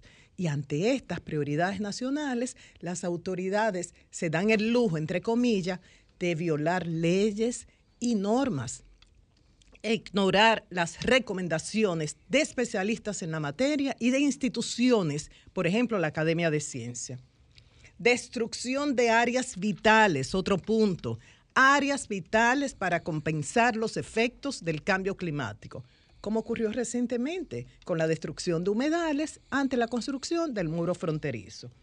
Otro punto, aun- aunque esto se resolvió por la rápida intervención de los ambientalistas, cuando el gobierno iba a pasar 6 millones de metros cuadrados de áreas protegidas al fideicomiso de Pedernales.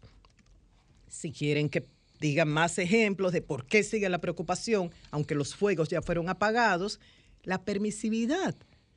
¿Por qué actividad agrícola en áreas protegidas? Desde que un ministro, Ángel Esteves, promovió el cultivo de aguacatejas en áreas protegidas. ¿Por qué esto se sigue permitiendo? Otro punto que nos preocupa, la reducción del presupuesto de- del Ministerio de Medio Ambiente. Pero no solamente que ha sido reducido, que el bajo presupuesto que tienen, Medio Ambiente no ha sido capaz de ejecutarlo.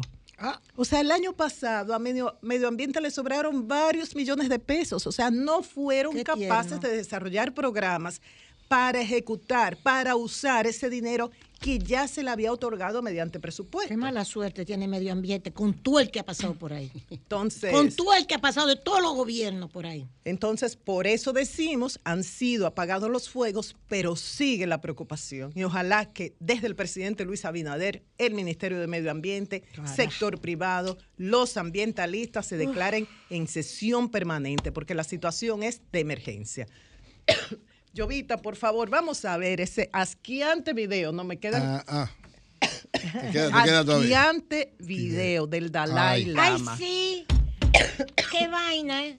Esto es, da asco, indigna, da rabia, decepciona. Un, el líder espiritual del Tíbet, premio Nobel de la Paz hace años. Mira que tú pero sabes lo que le está diciendo. Sí, ahora lo voy a decir. Por su lucha pacífica para la liberación Pero vean, del que para este Tíbet. maldito hombre loco. No, se tipo- acerca ese- un niño es que no ¿Qué es es- eso, es José? que- le va a dar un beso en la boca y le pide que le chupe la lengua. Ay, y eso Dios da asco. Y uno dice, Carajo. o el hombre está no loco verlo o eso. acostumbra a hacer eso en privado, porque eso lo hace en una actividad de lo- de pública. lo- de lo y saben lo peor, De los Dalai Lama. Ese La Dalai luz. Lama, él Por es. eso, pero los Dalai Lama hacen esa vaina. No, lo que pasa es que ellos, como reprimen su naturaleza sexual, van acumulando esa necesidad y se expresa en los perfiles más vulnerables que son, Que los, son niños. los niños. Eso todo el y lo peor, azaroso. pero ¿saben lo peor, Consuelo? Sí. Que se ríen, lo aplauden, Porque se oyeron aplausos y risas. Todos los que están ahí están bajo los efectos de su influencia religiosa. Sí. Yo Pero espero, sí. yo voy a esperar que diga UNICEF que deberíamos llamar a UNICEF Dominicana a ver qué opina. de eso. Esto es gravísimo y no vale la horrible. disculpa de, de- del Dalai Lama a nivel oficial. En su cuenta oficial de Twitter, subió en la madrugada de hoy un comunicado Un que tiene ya cerca de 40, cu- eh, 4 millones de visualizaciones. Y dice, su santidad desea pedir disculpas al niño y a su familia, así como a sus muchos amigos de todo el mundo, por el daño que sus palabras han causado. Su santidad a menudo toma el pelo a las personas que conoce de forma inocente y traviesa, incluso en público y ante Oye. las cámaras. Lamenta el, incidente. de que- forma inocente y traviesa, abusando de Ay, un no, niño, no besándolo en la boca. Acoché. Dios mío. Porque No había cámara, porque había cámara. ¡Cambio y fuera! Si no hubiese visto cámara.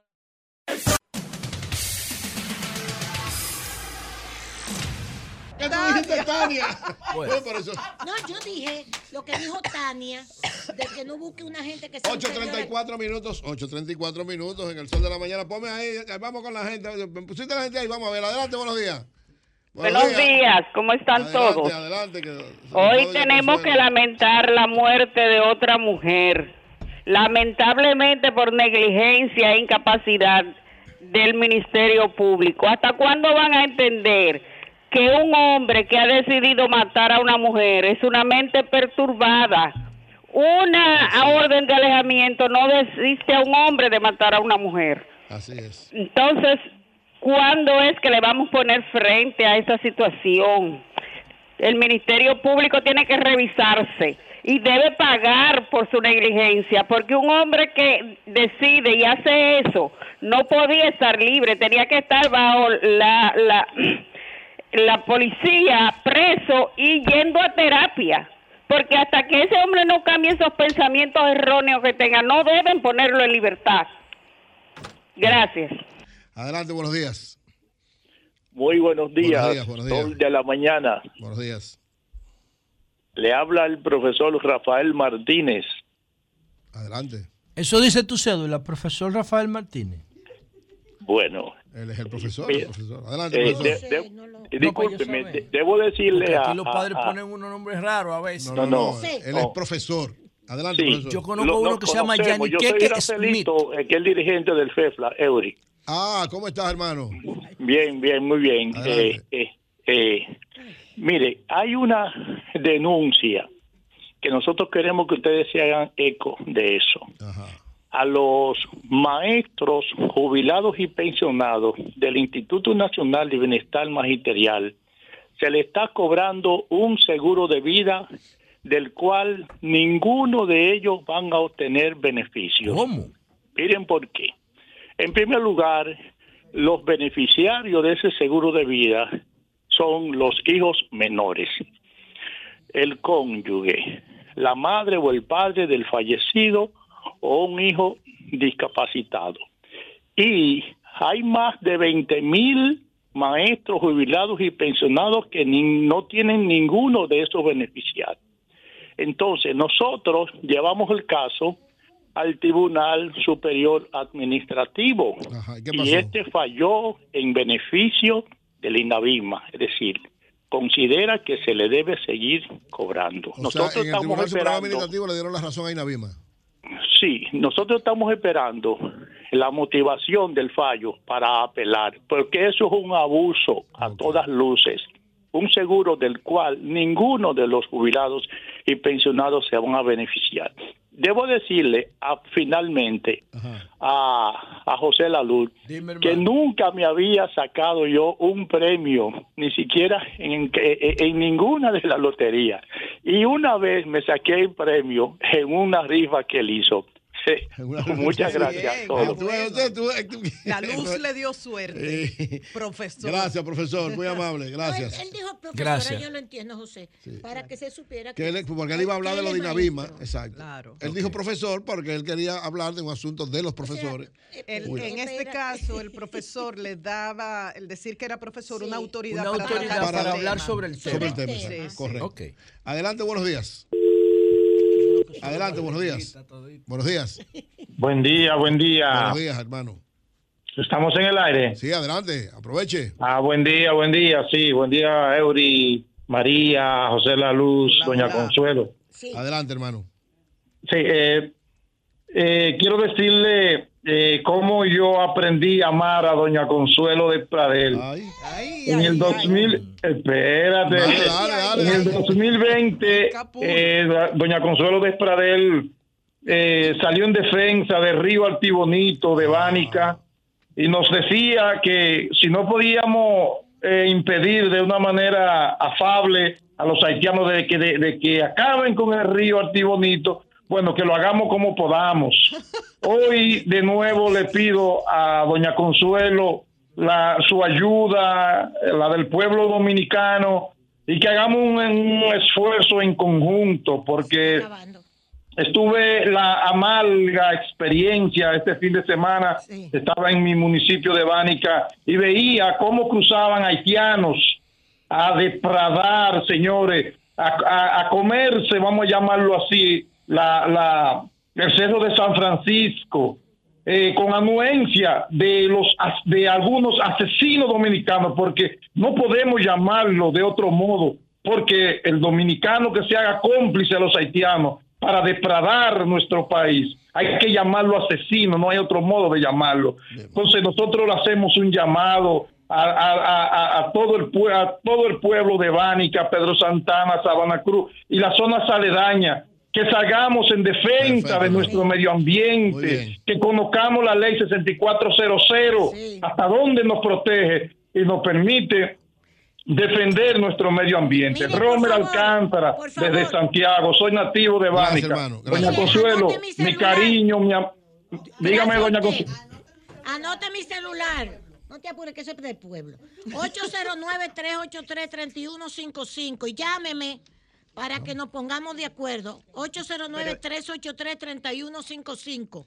Hágame el favor y llámeme. Y es verdad, Cons- Consuelo, que tú le dijiste, lo, si no lo pueden lograr por No las tanto, buenas. no ta- de- no, algo por ahí. Ah, algo parecido, algo parecido. Porque yo no, no, porque entonces el señor va a bajar de. No, eso no. Oye, vamos a pelear esta vaina. Algo Eso parecido, está bien. Cami fuera.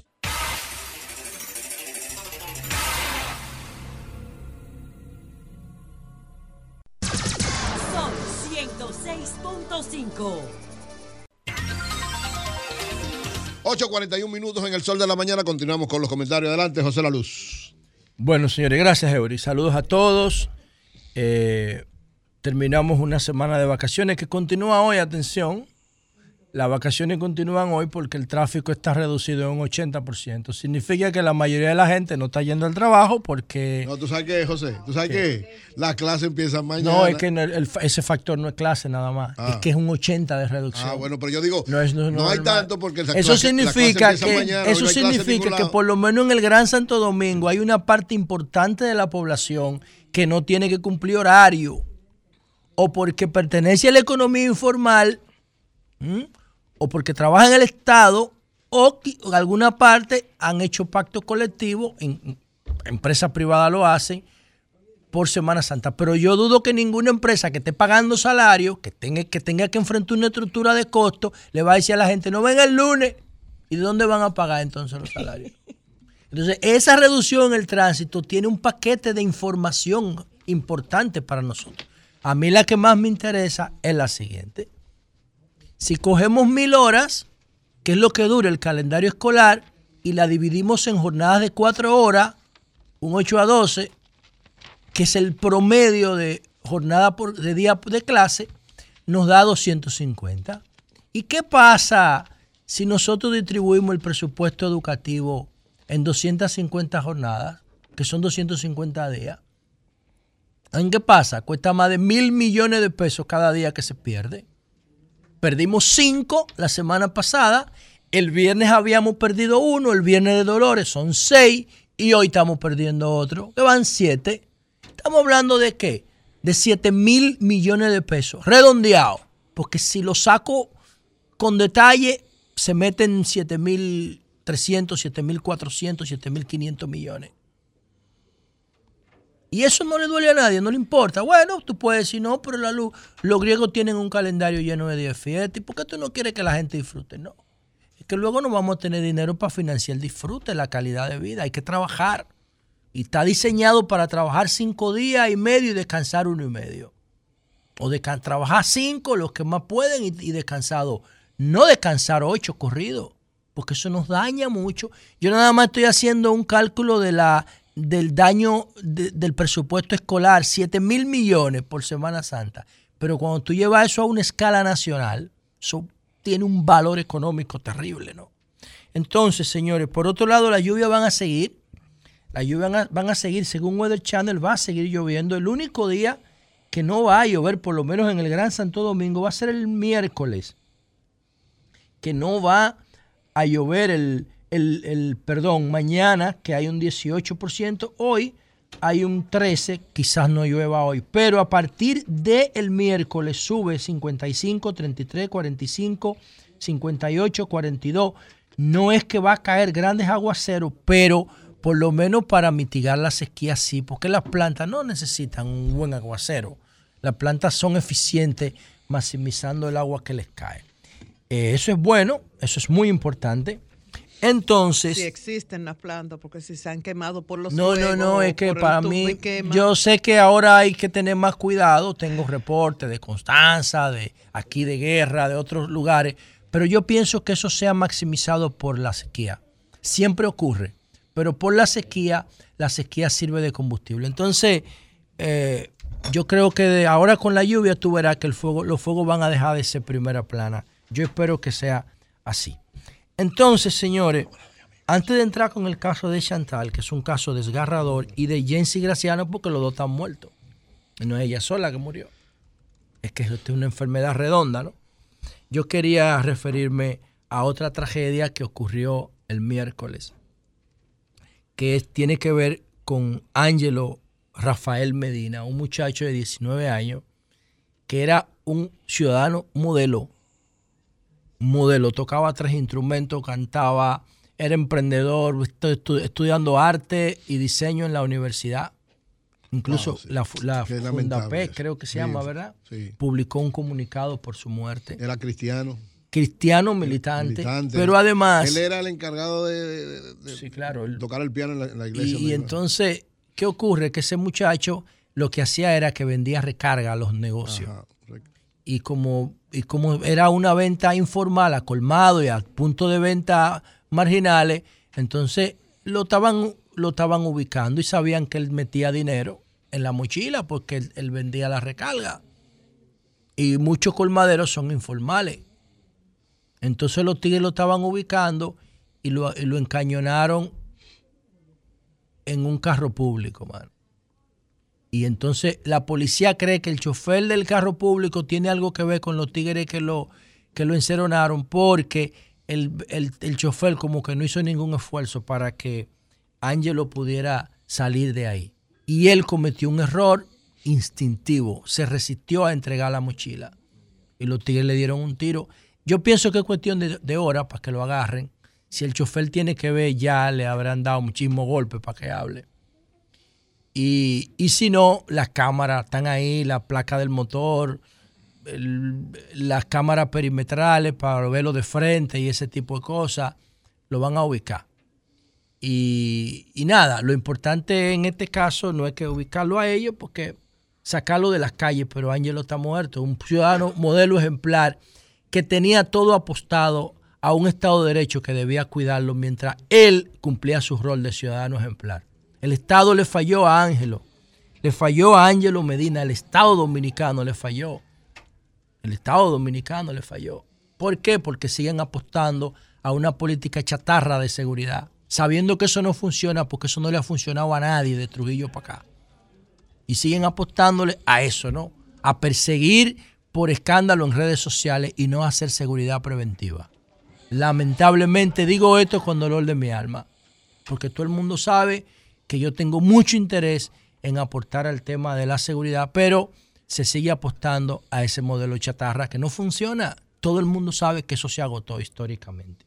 Entonces, señores, nada, después de, después de ver ese asco del Dalai Lama, ese rastrero pedófilo, degenerado, ¿entiendes? Que tiene que ver eso cómo se reprime el deseo sexual de una manera absurda, anticientífica, tonta, estúpida. Y ese deseo acumulado se descarga en perfiles vulnerables, inocentes como los niños. Por eso da tanto asco ver esa foto de ese, de ese maldito rastrero. Dicho esto, señores, vamos a hablar un poquito del caso de Chantal y de Jensi Graciano. Bueno, yo quiero dedicarle este comentario a las personas que pueden hacer algo porque los feminicidios y los homicidios cambien. Los homicidios y feminicidios por violencia entre parejas e intrafamiliares cambien en la República Dominicana, ¿no? Empezando por el presidente de la República que tiene que actuar. No puede ser que una persona que va a la, en este caso fue aquí en Mano Guayabo, que lo detuvieron ah, porque ella vivía, Chantal vivía en Alameda. Y ahí fue que él le metió el tiro en el pie, le tiró al pie dentro de su vehículo, que ya salió huyendo del vehículo y puso una querella. Y entonces no puede ser que las autoridades lleguen a un acuerdo escuchando la opinión del papá. Era como una especie de, era como una especie de moderador entre Chantal Jiménez y Jensi Graciano. El papá era moderador entre los dos para que no hubiera problema. El señor Roque Jiménez, alias Coqui. Entonces no puede ser que las autoridades que se supone que son especialistas en este tipo de comportamiento violento se, se dejaran llevar de un papá que nunca ha manejado un caso como ese. Suelten lo que él no va a hacer nada. Coño, por Dios. Ahí la, la, la procuradora, doña Miriam Germán Brito, el presidente de la República, tienen que actuar porque esa no es la primera vez. Es que eso pasa todos los días. Todos los días pasa. Y ustedes verán con qué yo voy a cerrar este comentario ahora.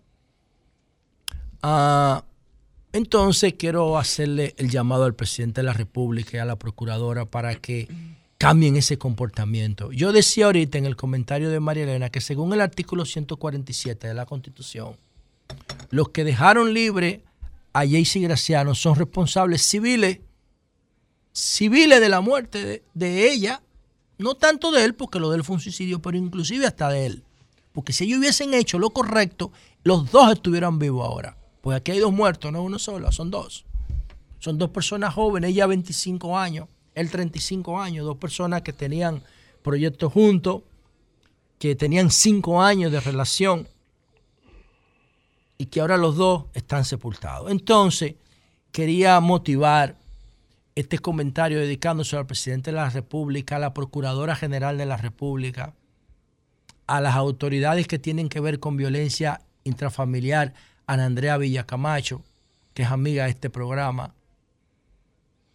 a los medios de comunicación, a los que hacen opinión pública, a la audiencia de este programa que tiene, que tiene desde el 2000, desde el 2014 escuchándome hablar a mí de botón de pánico, porque en el 2014 fue que lo presenté a la población. Eso todos los se fortalece más. No hay nada que sea opcional o alternativo a eso. Yo no lo conozco. Coño, y siguen insistiendo en los modelos chatarra, igual que el caso de, de Ángelo, el niño que mataron de 20 años. Siguen apostándole a lo mismo, a lo mismo, a lo mismo, por terquedad, por, por, por envilecimiento, por soberbia. Yo no doy dando resultados, pero yo no le voy a hacer caso a José Lalu. Que se vaya a la mierda con su proyecto de botón de pánico. Aquí se va a hacer lo que yo diga. Pero siguen matando a las mujeres en la calle. La proyección de este año por encima de 120. Van 20 y estamos en marzo. En abril, perdón. Entonces, también quiero dedicarle esto a Pablo yo, al defensor del pueblo. Que él puede hacer algo. Él sabe por qué yo le estoy diciendo eso. Y lo voy a dejar ahí. Él puede porque eso está dentro de sus atribuciones. Presionar a las instituciones, ¿para qué? Para que sean eficientes, como dice el 147 de la Constitución. Entonces, yo quiero terminar con lo siguiente. Primero, yo no quiero entrar en detalle de responsabilidades en el caso de Chantal, porque ahí todo el mundo está destruido. Pero ustedes saben que yo digo que hay tres causas tres causas fundamentales que determinan la violencia contra la mujer. La primera causa es el dimorfismo, la diferencia física entre hombre y mujer. La segunda, la religión, que discrimina a las mujeres, sobre todo las religiones occidentales. Y la tercera es la economía, que hace que el, rol el hombre tenga un rol de proveedor en nuestras sociedades. Eso está cambiando, pero demasiado lento. Y muchas mujeres también quieren financiar su libertad y su empoderamiento con el dinero del hombre. ¿Cómo? Claro. Muchas veces. Sí, lo quieren financiar, quieren financiar su empoderamiento, su libertad, su crecimiento con el dinero del hombre, porque es un patrón cultural que tiene 2.3 millones de años. Y eso es lo que genera la mayoría de la mayoría de los conflictos. Por eso yo dije, y me busqué muchísimos problemas hace par de años, cuando dije, cuando la mujer paga sus cuentas no hay violencia. No la hay. Cuando las mujeres pagan sus cuentas no hay violencia.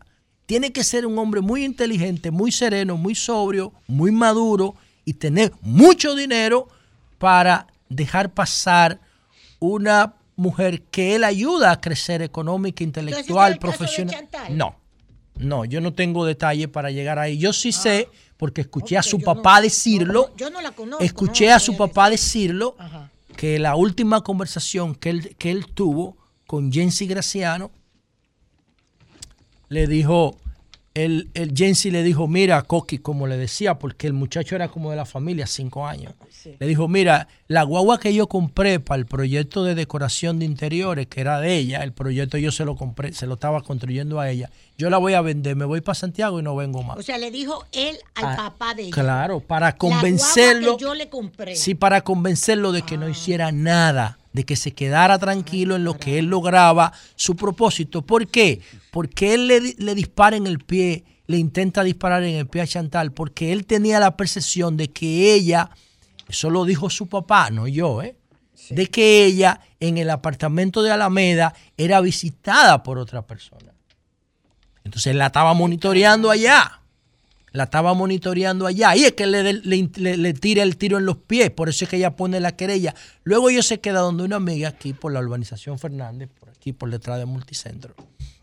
Y entonces, de manera que ese dato no está claro, no se sabe cómo él la ubicó, porque lo que dicen es que él, ella recibió una llamada de un número eh, desconocido. para que se parara a la izquierda y era él. Entonces ahí es que él la mata y luego él se suicida. Entonces, esa situación, el Ministerio Público eh, de Violencia Intrafamiliar es responsable de eso. Porque ese tipo estaba armado, no tenía ningún tipo de vigilancia y estaba suelto después de haberle disparado a ella 72 horas antes. El, el punto es este. Aunque ellos retiraran, ella retirara la querella contra él cuando le hizo el disparo, el Ministerio Público tenía que actuar. Claro, porque es una, es- una, es una acción pública directa, Claro. no es una acción pública a instancia es. privada. Es que la, la- es que la, la- la mujer está protegida Sí, sí, sí, sí. por su vulnerabilidad física en la misma constitución. Es que tiene que hacerlo. Es que ellos no podían dejar ese tipo libre. Lamentablemente. Y mucho menos dejar la pistola. Yo no sé si le dejaron la misma pistola porque nosotros no sabemos si fue con la misma. No, pero cuando lo soltaron dice que lo dejaron la pistola. Yo no he visto eso. Sí, sí. Yo lo que vi fue la orden, la querella, eso No sí. yo- conocen la- eso los fiscales. No conocen eso en la policía. Carajo. O sea, Bueno. uno no entiende. No entiende. Esa es la situación. El patrón de Chantal, el mismo patrón, el mismo patrón de una relación que comienzan juntos, ya tenía 25 años, o sea, cuando empezó con él tenía 20 años. Pero ¿qué pasa? Que ella, eso me recuerda a mí el caso, y lo voy a decir con el mayor respeto, eso me recuerda a mí un caso que pasó en el 2012 o 13, por ahí, 2014. Yo lo tengo en mi oficina. Era una muchacha y un muchacho en Gualey. Creo que Gualey o La Ciénaga. Ella, ellos vivían juntos en la orilla del río y él, y él recogía botella en un triciclo. Y ella logró engancharse a la policía. Entonces la pareja empezó a ser dispareja. ¿Por qué? Porque en uno o dos años ya ella era cabo. Y él seguía recogiendo, Recogiendo botella.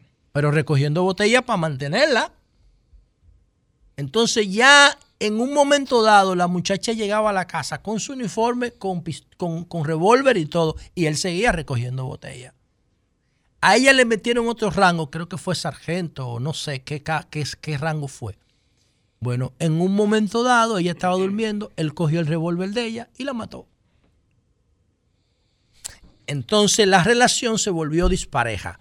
En el caso de Chantal, que yo seguía su trabajo a través de QTV, eh, lo que pasó desde mi punto de vista es que esta muchacha estaba creciendo de manera brutal frente a su pareja. Y a él se le hacía cada día más difícil poder retenerla, porque estaba volando muy alto para los parámetros de la relación que empezó hace cinco años. Y él sabía que era cuestión de tiempo para que ella lo sustituyera por otra pareja que estuviera social y económicamente al nivel de la altura que ella estaba subiendo. Era cuestión de tiempo. Ella lo dejó y por eso él le disparó. Le escribió una carta, habló con el papá porque era como de la familia. Pero de acuerdo a lo que estás planteando, él seguía colaborando con ella económicamente porque le estaba montando la, para sí, quizá un esfuerzo para tratar de retenerla, porque ya esa muchacha estaba, ya esa muchacha se había convertido en una influencer. Ah. imagínense el DM de esa muchacha. Imagínense el DM de esa muchacha. Los tigres tirándole, ofreciéndole de todo por ahí. Los peloteros, los narcotraficantes, los empresarios. Todo el mundo, claro, porque la tipa físicamente era un espectáculo. Sí. ¿Entiende? Ese es todos esos mensajes directos ofreciéndole todo le tenía la cabeza loca. Y entonces yo quiero terminar con lo siguiente, señores, para que ustedes vean que aquí no solamente las autoridades cometieron una, un, acto de ineficiencia terrible, moral y civilmente incalificable, sino la misma Chantal también y su padre, hay que decirlo lamentablemente. Y yo, la semana, miren cómo es la vida. La Semana Santa pasada, justo al final de la Semana Santa, el Domingo Santo del año 2022, yo estoy seguro que ninguna autoridad del Ministerio Público que tiene que ver con violencia de género recuerda este caso, pero yo sí, porque yo estoy en mi vaina enfocado. El Domingo Santo del 2022 ocurrió lo siguiente. Una muchacha, una muchacha en Boca Chica, en el Valiente de Boca Chica, que tenía un negocio de arreglar uñas y de poner uñas. Esa muchacha, esa muchacha salió de vacaciones de Semana Santa con una prima. Con una prima. Ella se llamaba Rosalinda Luciano. Y el tipo, el tipo que, que había salido de la victoria, ella quería alejarse de él para crecer en su negocio. Había estado en su negocio días antes. Y sin ella darse cuenta, le cogió la llave y le sacó copia al llavero porque ellos tenían, ellos estaban criando un niño juntos, no era hijo de él. ¿Qué pasa? Que él empieza a tirarle a ella para ver dónde está en Semana Santa y la muchacha Rosalinda no le coge el teléfono. Y ustedes saben qué hizo el tipo el domingo santo. A las 5 de la mañana la esperó en la casa en Boca Chica porque él tenía llave. Y cuando ella llegó a las 5 de la mañana con la amiga, él le dijo, dame, dame, dame el teléfono y dame la clave. A ver con quién tú estabas. O con quién tú te fuiste de vacaciones en Semana Santa. ¿Para dónde tú estabas de bonchi? Ella no se lo quiso dar. ¿Y saben qué hizo el tipo? Cristian Mata se llama. ¿Saben qué hizo el tipo? Delante de, de los hijos de ella, le entró a puñalar. Y entonces la cámara del sector del valiente la captaron a ella pidiendo ayuda mientras se caía desmayada eh, por una desangrada. Eso fue hace justamente un año, el lunes después de Semana Santa. Yo hice ese comentario aquí como lo estoy haciendo ahora. Y cuando yo vi el caso de Rosalinda, que la mataron frente a sus hijos, yo dije, ok, si ella le hubiese dado el teléfono, ella hubiese ganado algo de tiempo y no la mata. Inspirado en el caso de Rosalinda, yo escribí esto que está acá. Se llama procedimiento para poner fin a una relación de riesgo. Mírenlo aquí. Es un subproducto, un producto de botón de pánico. Tiene 21 pasos. Ese procedimiento para poner fin a una relación de riesgo, a una relación tóxica, tiene 21 pasos. Si una mujer lee lo que yo dije aquí, no la matan. ¿Por qué yo digo esto? Porque yo estoy convencido por la data de que no hay forma de que un hombre en el primer acto de violencia mate a una mujer. Mi promedio de agresiones antes de matarla es 7 física. Eso de donde yo lo saco, estudiando todos los expedientes que me llegan. La denuncia que la mujer pone. En el caso de, de Chantal, ella puso una, una querella porque fue directa. Pero ahí hubo más agresiones. Escriban lo que yo lo estoy diciendo. Agresiones verbales, agresiones psicológicas, amenazas. Ahí hubo más. Porque no es verdad que el hombre mata en la primera acción violenta. No, porque él lo que trata es de marcar su territorio y de crear dominio. Si lo logra, no la mata. Él la mata si no lo logra. Entonces yo escribí esto, voy a, a resumirlo. Procedimiento para poner fin a una relación de riesgo. Estandarizar los cuestionarios de recesión de querella de violencia intrafamiliar. Tiene que haber un solo cuestionario de recesión y ese cuestionario tiene que ser electrónico para que se mueva durante la noche donde ocurre el 90% de las agresiones. Identificar señales comunes de riesgo en la pareja, rechazo al comportamiento igualitario, dependencia o gratitud económica, gestos o actitudes de violencia verbal, violencia física menores, control de amistades, revisión de móvil, restricción de salida, cambio de comportamiento habitual por consumo de drogas o alcohol, en días y horarios no acostumbrados, visita sorpresiva al trabajo, reuniones sociales o a centros de estudio.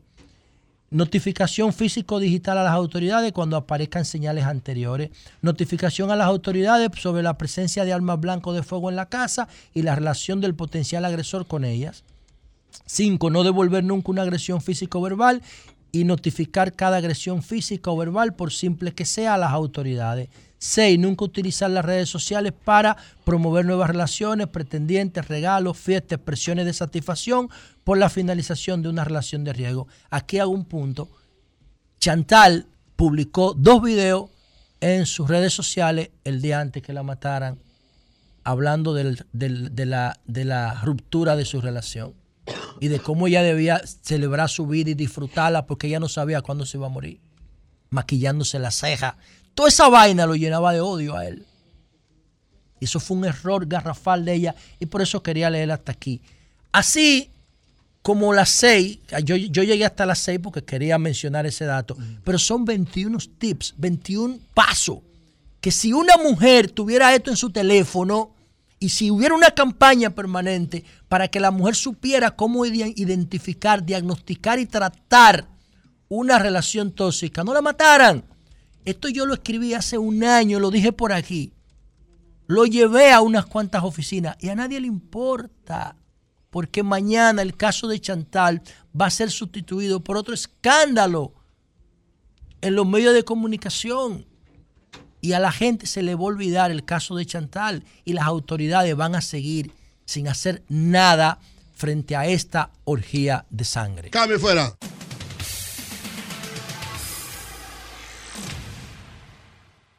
Sí, buenos días a mis colegas del programa y a los oyentes en la República Dominicana y el mundo. La temperatura promedio para hoy por los 51 grados estará soleado y la temperatura se sentirá normal. Bien, miles de feligreses hispanos, entre ellos cientos de dominicanos en esta ciudad de Nueva York, acudieron el pasado fin de semana a diferentes actividades religiosas que realizara la Iglesia Católica, principalmente este domingo de resurrección tanto en la Gran Manzana como en otras partes del mundo cristiano, los fieles se, eh, se unieron para escuchar los mensajes de este día tan especial que da conclusión a esta Semana Santa. Además, trabajadores estatales corren el riesgo de perder su sueldo esta semana si los legisladores no llegan este lunes a un acuerdo sobre el presupuesto propuesto para el 24 por la gobernadora Kathy Hochul el Contralor Estatal dijo que si no se hace un presupuesto u otra extensión, 83 mil empleados estatales, entre ellos cientos de dominicanos, no recibirán su cheque de pago esta semana. Si no se acuerda el presupuesto para este mediodía, se debe aprobar otro proyecto de ley de extensión para garantizar que las operaciones estatales puedan continuar sin interrupciones. Asimismo, el Departamento de Salud del Estado de Nueva York con 20 millones de habitantes, entre ellos un millón de dominicanos, en su reciente informe destaca el impacto de la pandemia del, que el COVID tuvo entre el 2019 y 2020, siendo la segunda causa principal de muerte detrás de las enfermedades cardíacas. La epidemia redujo la esperanza de vida de los neoyorquinos en casi cinco años, indica el informe de salud. La tasa de mortalidad había ido disminuyendo en el estado. En el 2019 hubo 157 mil muertes, mientras en el 2020 aumentó a 203.393. La expectativa de vida para los hispanos en Nueva York se redujo a 77.3 años, en los afroamericanos en 73 y en los blancos a 80 eh, años. Parece ser que nos vamos a morir antes de tiempo aquí en Nueva York. En otra información, dominicanos residentes en esta ciudad de Nueva York y otras de la circunscripción 1 en Estados Unidos con derecho al voto se proponen declarar persona non grata dentro de la comunidad quisqueyana a los jueces del Tribunal Constitucional en su próxima visita a esta urbe. Sostienen que han tomado la decisión porque los magistrados del tribunal han evadido su propia visión y misión con el comprobado fraude congresual cometido contra el postulado candidato a diputado Yomare Polanco en las elecciones congresuales dominicanas del 2020, al fallar como inadmisible las pruebas presentadas contra la Junta Central Electoral pasada, de dirigentes del PLD en Nueva York y República Dominicana y el Consulado Dominicano en Nueva York. Las pruebas fueron por la quema y desaparición de cientos de boletas. Asimismo, por el Tribunal Constitucional desacatar la sentencia 793-20 del Tribunal Superior Electoral, que ordena el reconteo de cientos de votos que perjudican a Polanco, y aún así los jueces reconociendo que sus derechos y de los votantes fueron violados. También, dominicanos en esta ciudad de Nueva York demandan del gobierno del presidente Luis Abinader prestar atención a la Iglesia Católica en el país, ya que fue bien clara y precisa en señalar los principales problemas que aquejan al pueblo dominicano durante el sermón de las siete palabras. Eh, por último, policiales. Una anciana de 81 años, a eso de las 11 y 30 de la mañana del pasado jueves santo, sacó 205 dólares del banco Riverwood, ubicado en el 6501 de la avenida Middle en Queens. Y un desconocido la vio, inmediatamente entró al banco y por detrás hizo así y le metió una llave en el cocote o el cuello, casi la asfixia y le quitó el dinero. Enseguida huyó del lugar. La anciana fue tratada por paramédicos. Asimismo, Pipán, pipán, tituá, tituá. Una balacera se armó la noche de este domingo frente a una tienda de cigarrillos ubicada en el 304 de la avenida con la calle 125 en Harlem. Un hombre de 26 años resultó muerto y el pistolero huyó. Es perseguido por la policía.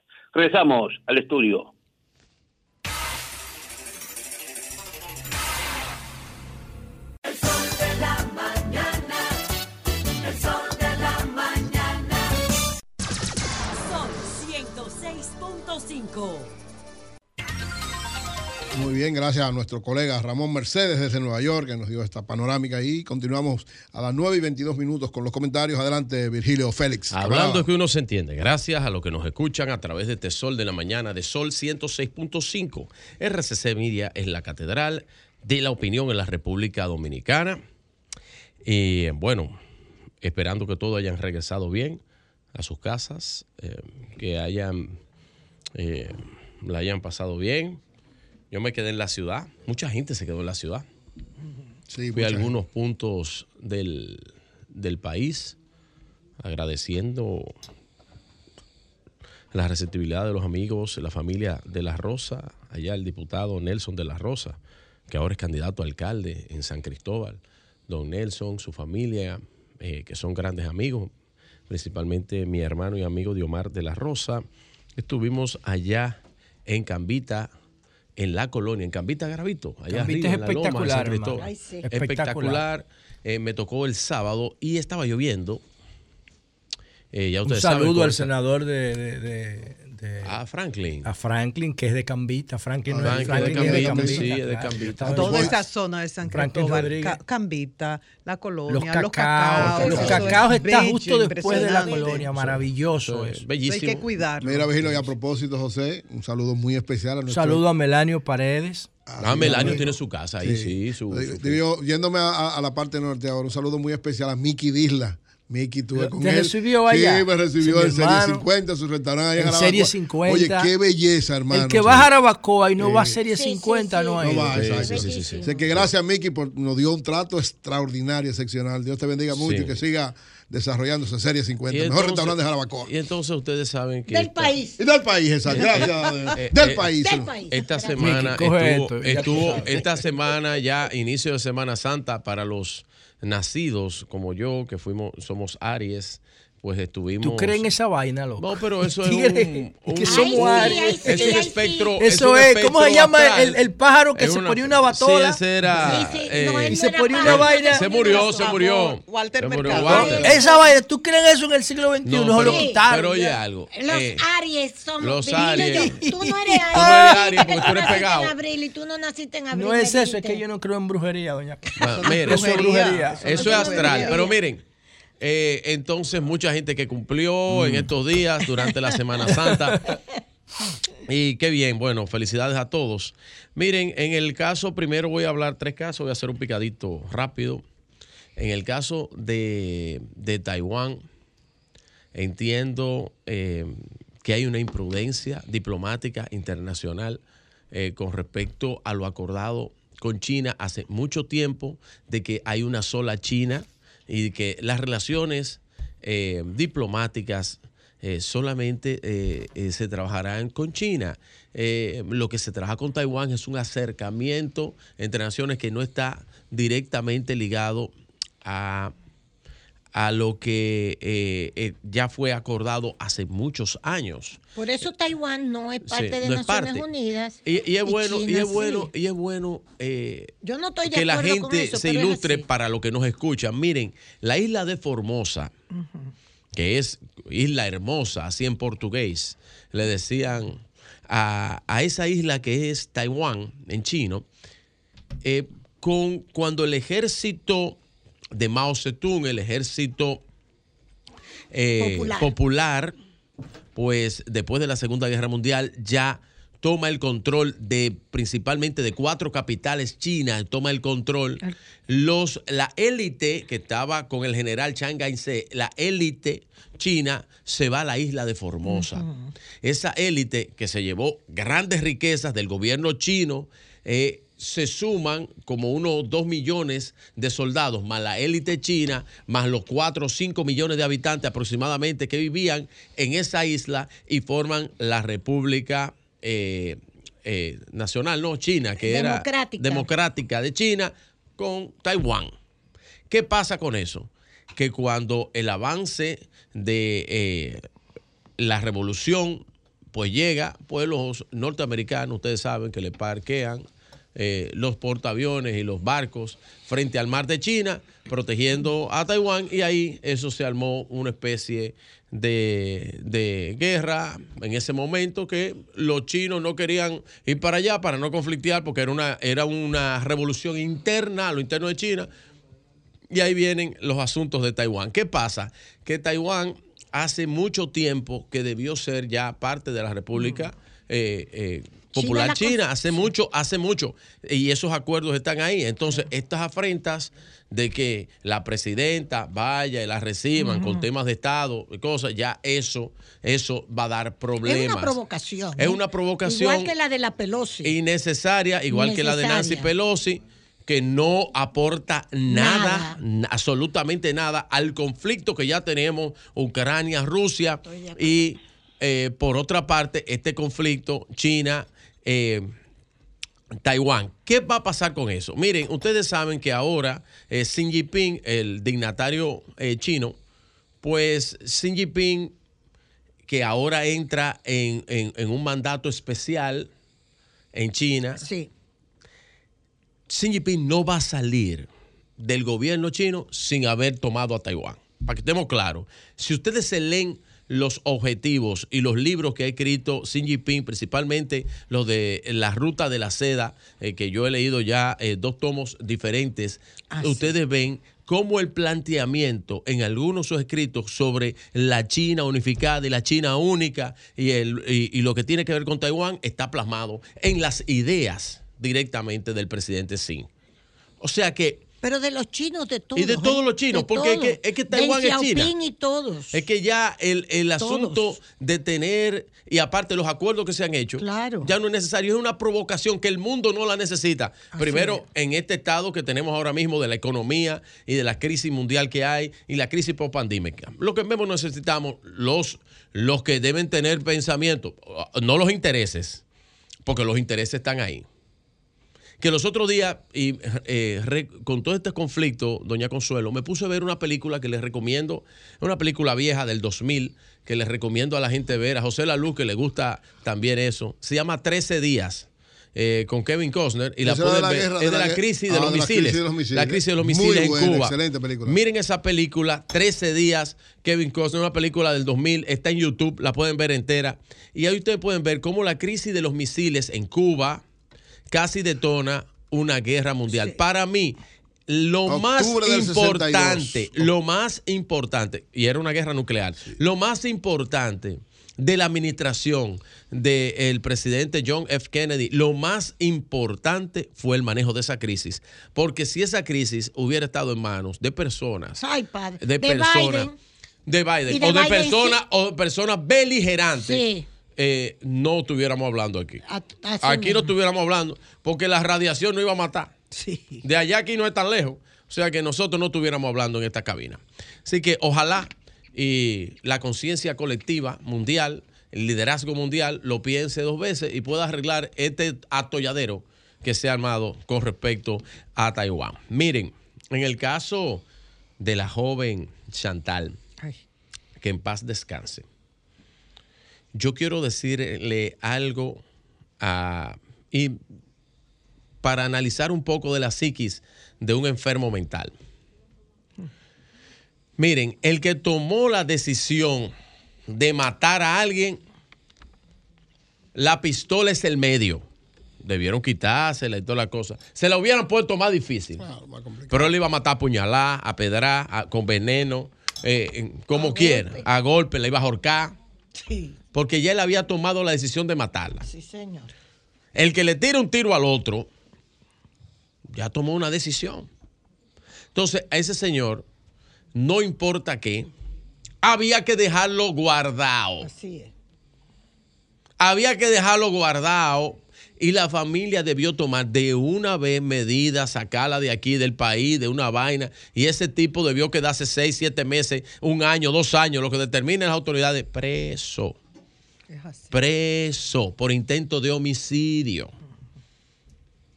Porque cuando usted le dispara a una gente, usted está intentando matarlo. ¿Entiende? Usted está intentando matarlo. Así que yo, por mi parte, considero que hay un error del Ministerio Público, un error de la familia que no quería que mataran a su hija. Y hay un error por parte de las mujeres que se ha vuelto normal en la sociedad. Atención, María Elena, que yo sé que a lo mejor no te guste esto. He dicho en otros comentarios, no le acepten prebendas a los hombres. No se cuando Pero- usted se pero- deja, cuando usted se deja que la compren, Eh, Virgilio, Virgilio, Cuando usted se deja que la Virgilio, compren. Virgilio Félix, Sí. eres la, eh, te has dirigido a la persona más menos indicada para eso. Yo quiero que Lo tú sé, sepas. lo sé, pero que tú no- no te gusta ese- ese tipo Comenzando de- mi carrera de periodismo, devolví un vehículo, Ve tú, devolví exactamente. un anillo de diamantes. pero que no te gusta que, le- que a las mujeres sean tan fuertes O sea, con que a eso. mí- no, no, pero tú no eres Yo- un ejemplo. óyeme, tú no eres yo- el ejemplo. yo solo- Yo óyeme, Diablo, pero Óyeme. Capulo único que me ha regalado un Óyeme. mantel. A mí. Virgilio. Que se sacó en una rifa. Solo me ha ¿En costado por amor y. O gusto. Te lo repito, solo me ha costado Por amor, y, o gusto. Placer, Sí, placer. así mismo. Suena- Entonces, no, no dirige eso no, para mí. no. Pero que tú eres una defensora, eso, por eso No, es que tú eres una mujer excepcional. Excepcional, y tú, aparte de todo. tú tuviste la oportunidad. Hay muchas mujeres. Porque la naturaleza muchas, sí, o los genes Más te dieron la belleza. imaginas. Pero cultivar la inteligencia, que todos lo tenemos. en No, pero hay muchas mujeres así. Pero no, es, lo- no es fácil minoría, tú ¿eh? a No. lograr esa, Entonces- esa, esa, ese Ah, entonces, equilibrio Elena, de belleza tú- con inteligencia. María Elena, no ¿tú es estás de acuerdo con lo que decimos José Es más yo? fácil cultivar la belleza. La luz. Pero no es bueno generalizar, porque hay, hay mujeres, más de las que ustedes Pero imaginan, mucho. que saben valorarse Claro, y saben. que no hay dinero que las compre. María Elena. Bueno, yo, en realidad yo no lo veo así. eso, yo no lo veo así porque yo lo veo mal. desde el punto de vista antropológico. Es que cuando empezó la relación de pareja, para mí, yo cualquiera puede pensar lo que quiera, pero lo que me dicen a mí mis investigaciones es que el hombre y la mujer no siempre han existido. Ah, Existía el macho y la hembra. El hombre y la mujer son producto de la evolución, evolución. bípeda. Y cuando se produce la evolución bípeda, la mujer se discapacita para favorecer la Sí, criatura. pero oye algo. Eso es lo que yo Sí, creo. pero José, pero eso, Bueno, eso, eso es lo que yo creo. Y, y no es cuestión de que tú, y no José, es es cuestión de que tema. tú quieras. José, otro tema. Perdón, Aquí estamos no, no, de lo que yo digo es, no es cuestión de que la mujer quiera o no recibir. Es que si la mujer no recibe la provisión del macho en la selva, se muere con la criatura. Aquí estamos hablando, el aquí estamos hablando de la sociedad. eso, No, pero eso, eso- tiene mira, que ver, eso para mira, los animales, pero eso no para tiene los que seres ver humanos. con la Y sociología. nosotros no somos animales. con la Pero somos antropología. animales. Pero- No pero Eso tenemos- tiene que ver los con animales la, no piensan. Sí, doña, pero con la sociología, con la antropología, pero es el con el estudio- modelo económico. A donde yo quiero con el irme. modelo económico A capitalista. donde yo quiero irme, a donde yo quiero en el irme. socialismo no se a, planteaba a donde eso. yo quiero irme es quiera. planteamiento de lo social. Sí, ok. de lo socialmente establecido y las reglas sociales que, que en esta Sí, sociedad hombre, son reglas. Entonces, las mujeres, cuando se dejan comprar por la persona que tienen una relación con ella, se provoca. Pero nada eh, más lo que tú estás diciendo Ofende. es una ofensa para la Claro, mujer. Bueno, pero revés, Vigilio, lo una ofensa- revés. una ofensa. Mire, doña, mire, doña, pero también Y puede ser una ofensa. No lo plantea así, Eh, plantea el Pues ser lo humano. plantea, Lo- lo se dejan comprar, me disculpen, no. Pero Cuando la- el hombre decide comprar Bueno, pues, a la pero- mujer, Pero, donde O al compran, también, Donde compran, No, no, venden. Y donde Cuando venden, el compran. hombre cree que porque produce dueño que comprar, económicamente claro. es dueño de la due- eso es lo que hay que persona, criticar. de la otra persona. Doña, yo estoy de ¿Entiendes? acuerdo. Porque es la sociedad la Doña, que coloca a la doña, mujer doña. en esa posición No, no, no, de no, desventaja. no, no, no, no, no, no, no, no, no, no, porque las mujeres pueden empoderar y, y- y hemos hablado de Muy mujeres poco, empoderadas. Bueno, muy pero, pocas. pero pueden hacerlo, es un momento de decisión. Muy pocas. Nosotros estamos llamados, abocados desde este, desde estos micrófonos, a llamar a que la gente tenga conciencia sobre eso. Sí, Eh, pero no, pero no, no maltrate a conciencia sobre eso. Porque encima de que estamos maltratados, no, no, no, no. tú no echas en cara No, pero, pero es que deben, pero es que deben. no somos bueno, doña, responsables. doña, somos doña. víctimas. Bueno, son víctimas. somos víctimas. y yo lamento esta hasta situación. Que nos compren. Yo Somos lamento esta situación. hasta Y el que nos único y la Así única es. forma de detener, la única forma de detener que estas cosas sigan pasando no es, no es metiendo media población de hombres presos. Eso no es lo que va a funcionar. Lo que va a funcionar es el empoderamiento de las mujeres y que tengan criterio personal para saber cuando una relación tóxica o cuando un hombre tóxico en su vida intenta comprarlo con prebenda para mantener relación, una relación eh, a- al tiempo, que no, que no es sostenible. Mientras tanto, la priva de su libertad. Ahí, ahí es que está el problema. Y van a seguir, lamentablemente, ocurriendo este tipo de cosas. Señores, esta tarde, eh, RCC Media eh, y El Sol de la Tarde, que fue mi casa, eh, bueno, tiene en la encuesta Gallup Sí. eh, un palo de RCC Media, Sí. de Sol de la Tarde, de Sol 106.5. Eh, vamos a esperar los resultados de esa encuesta. Pero a mí me llama poderosamente la atención algo que vi en una publicidad ayer. Eh, Joan, eh, yo te mandé una foto ahí de una publicidad que yo veo que yo veo esto y yo voy a hacer un tema con eso. Eh, la publicidad de la Fuerza del Pueblo, que tiene el rostro de Leonel por donde quiera, dice rumbo a los 2 millones, no sé a los 2 millones, si a 2 millones de pesos. Ay, hombre, tú No sabes sé. que de, de, de, de gente inscrita. De que, de, de que, de Tú lo sabes, que gente de militantes. Ah, bien.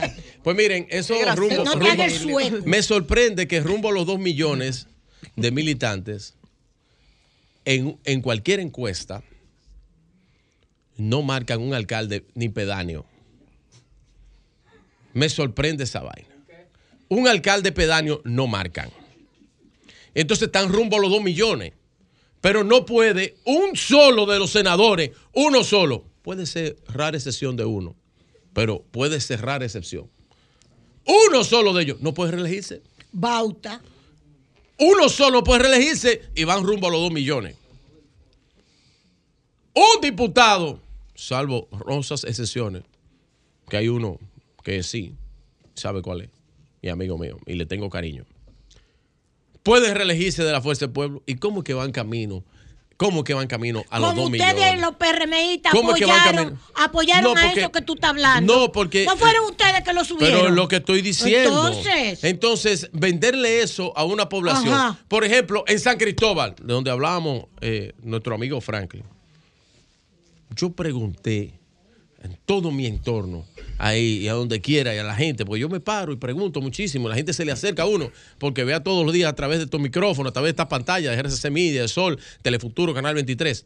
Y yo le pregunté, ¿y la Fuerza del Pueblo cómo está aquí? Me dijeron, ¿cuál Fuerza del Pueblo? Lo- Ustedes lo van a volver a subir. Entonces, El PRM. eso es, eso No es, así, Eury. eso Bueno, es, otra eso es Otra vez. lo que yo me pregunto. Si estuviéramos hablando de publicidad con un producto per se, los partidos son productos de la sociedad, eso fuera publicidad engañosa. Porque rumbo a los dos millones y usted no tiene un solo candidato potable para una alcaldía, un solo candidato potable para una senaduría y todavía su candidato presidencial está muy lejos, que andan llorando antes que una encuesta salga y yo no sé por qué. Eury. Cambio fuera. Sol 106.5. Bien, a las 9.44 minutos en el sol de la mañana tenemos aquí en la línea telefónica al doctor Valentín Medrano, destacado jurista. Vamos a conversar con él a propósito de las implicaciones que tiene jurídicamente hablando este, este feminicidio que se cometió ayer en contra de Chantal Jiménez. Buenos días, Valentín, ¿cómo estás, hermano? Muy buenos días, don Eury Cabral, hermano, hermano. querido. Juan, grato placer, doña Consuelo, Virgilio, José, todo lo que estén ahí. Ese Valentín el bueno. María Elena. Ese- ese Valentín- Buen día. Buenos días, Valentín. está, honor, un él está honor. en el- él está, él está en el tribunal, es así el que vamos bueno? rápido. Eh, Valentín, eh, eh, desde, el punto de el vista, desde el punto de vista judicial, desde el punto de vista jurídico, desde el punto de vista legal, llama la atención en este caso de Chantal dos cosas. La primera, cómo con una vez después toman la medida de dejarlo suelto y dejarlo con su arma. Si esto puede tener implicaciones para las autoridades, decía José que podría ser. Queríamos ver si eso es posible. Sí, eh, muchísimas gracias. José es un acucioso investigador de los asuntos sociales, de los asuntos jurídicos, y yo diría que tenía una aproximación a la verdad eh, muy entendible y muy atendible. Eh, sin embargo, yo tengo que diferir en el momento de las, de las posibles causales existentes de responsabilidad, tanto penal como civil, para las autoridades, por una simple razón. Yo tuve acceso, eh, creo que es un documento fiable, al documento que se levantó como acta de las acciones llevadas a efecto por las autoridades policiales que socorrieron a la persona a través de una, luego de una llamada de asistencia que se le hiciera. En el momento fue arrestada una persona desalmado, desarmado y desalmado. Eh, esa persona fue conducida al destacamento. Las personas interesadas, las víctimas en una acción pública, instancia privada, no le dieron el seguimiento. Aclaro que la acción pública, instancia privada, es aquella que nace de una parte privada y que eh, necesita, requiere del seguimiento por parte de la víctima para la prosecución penal.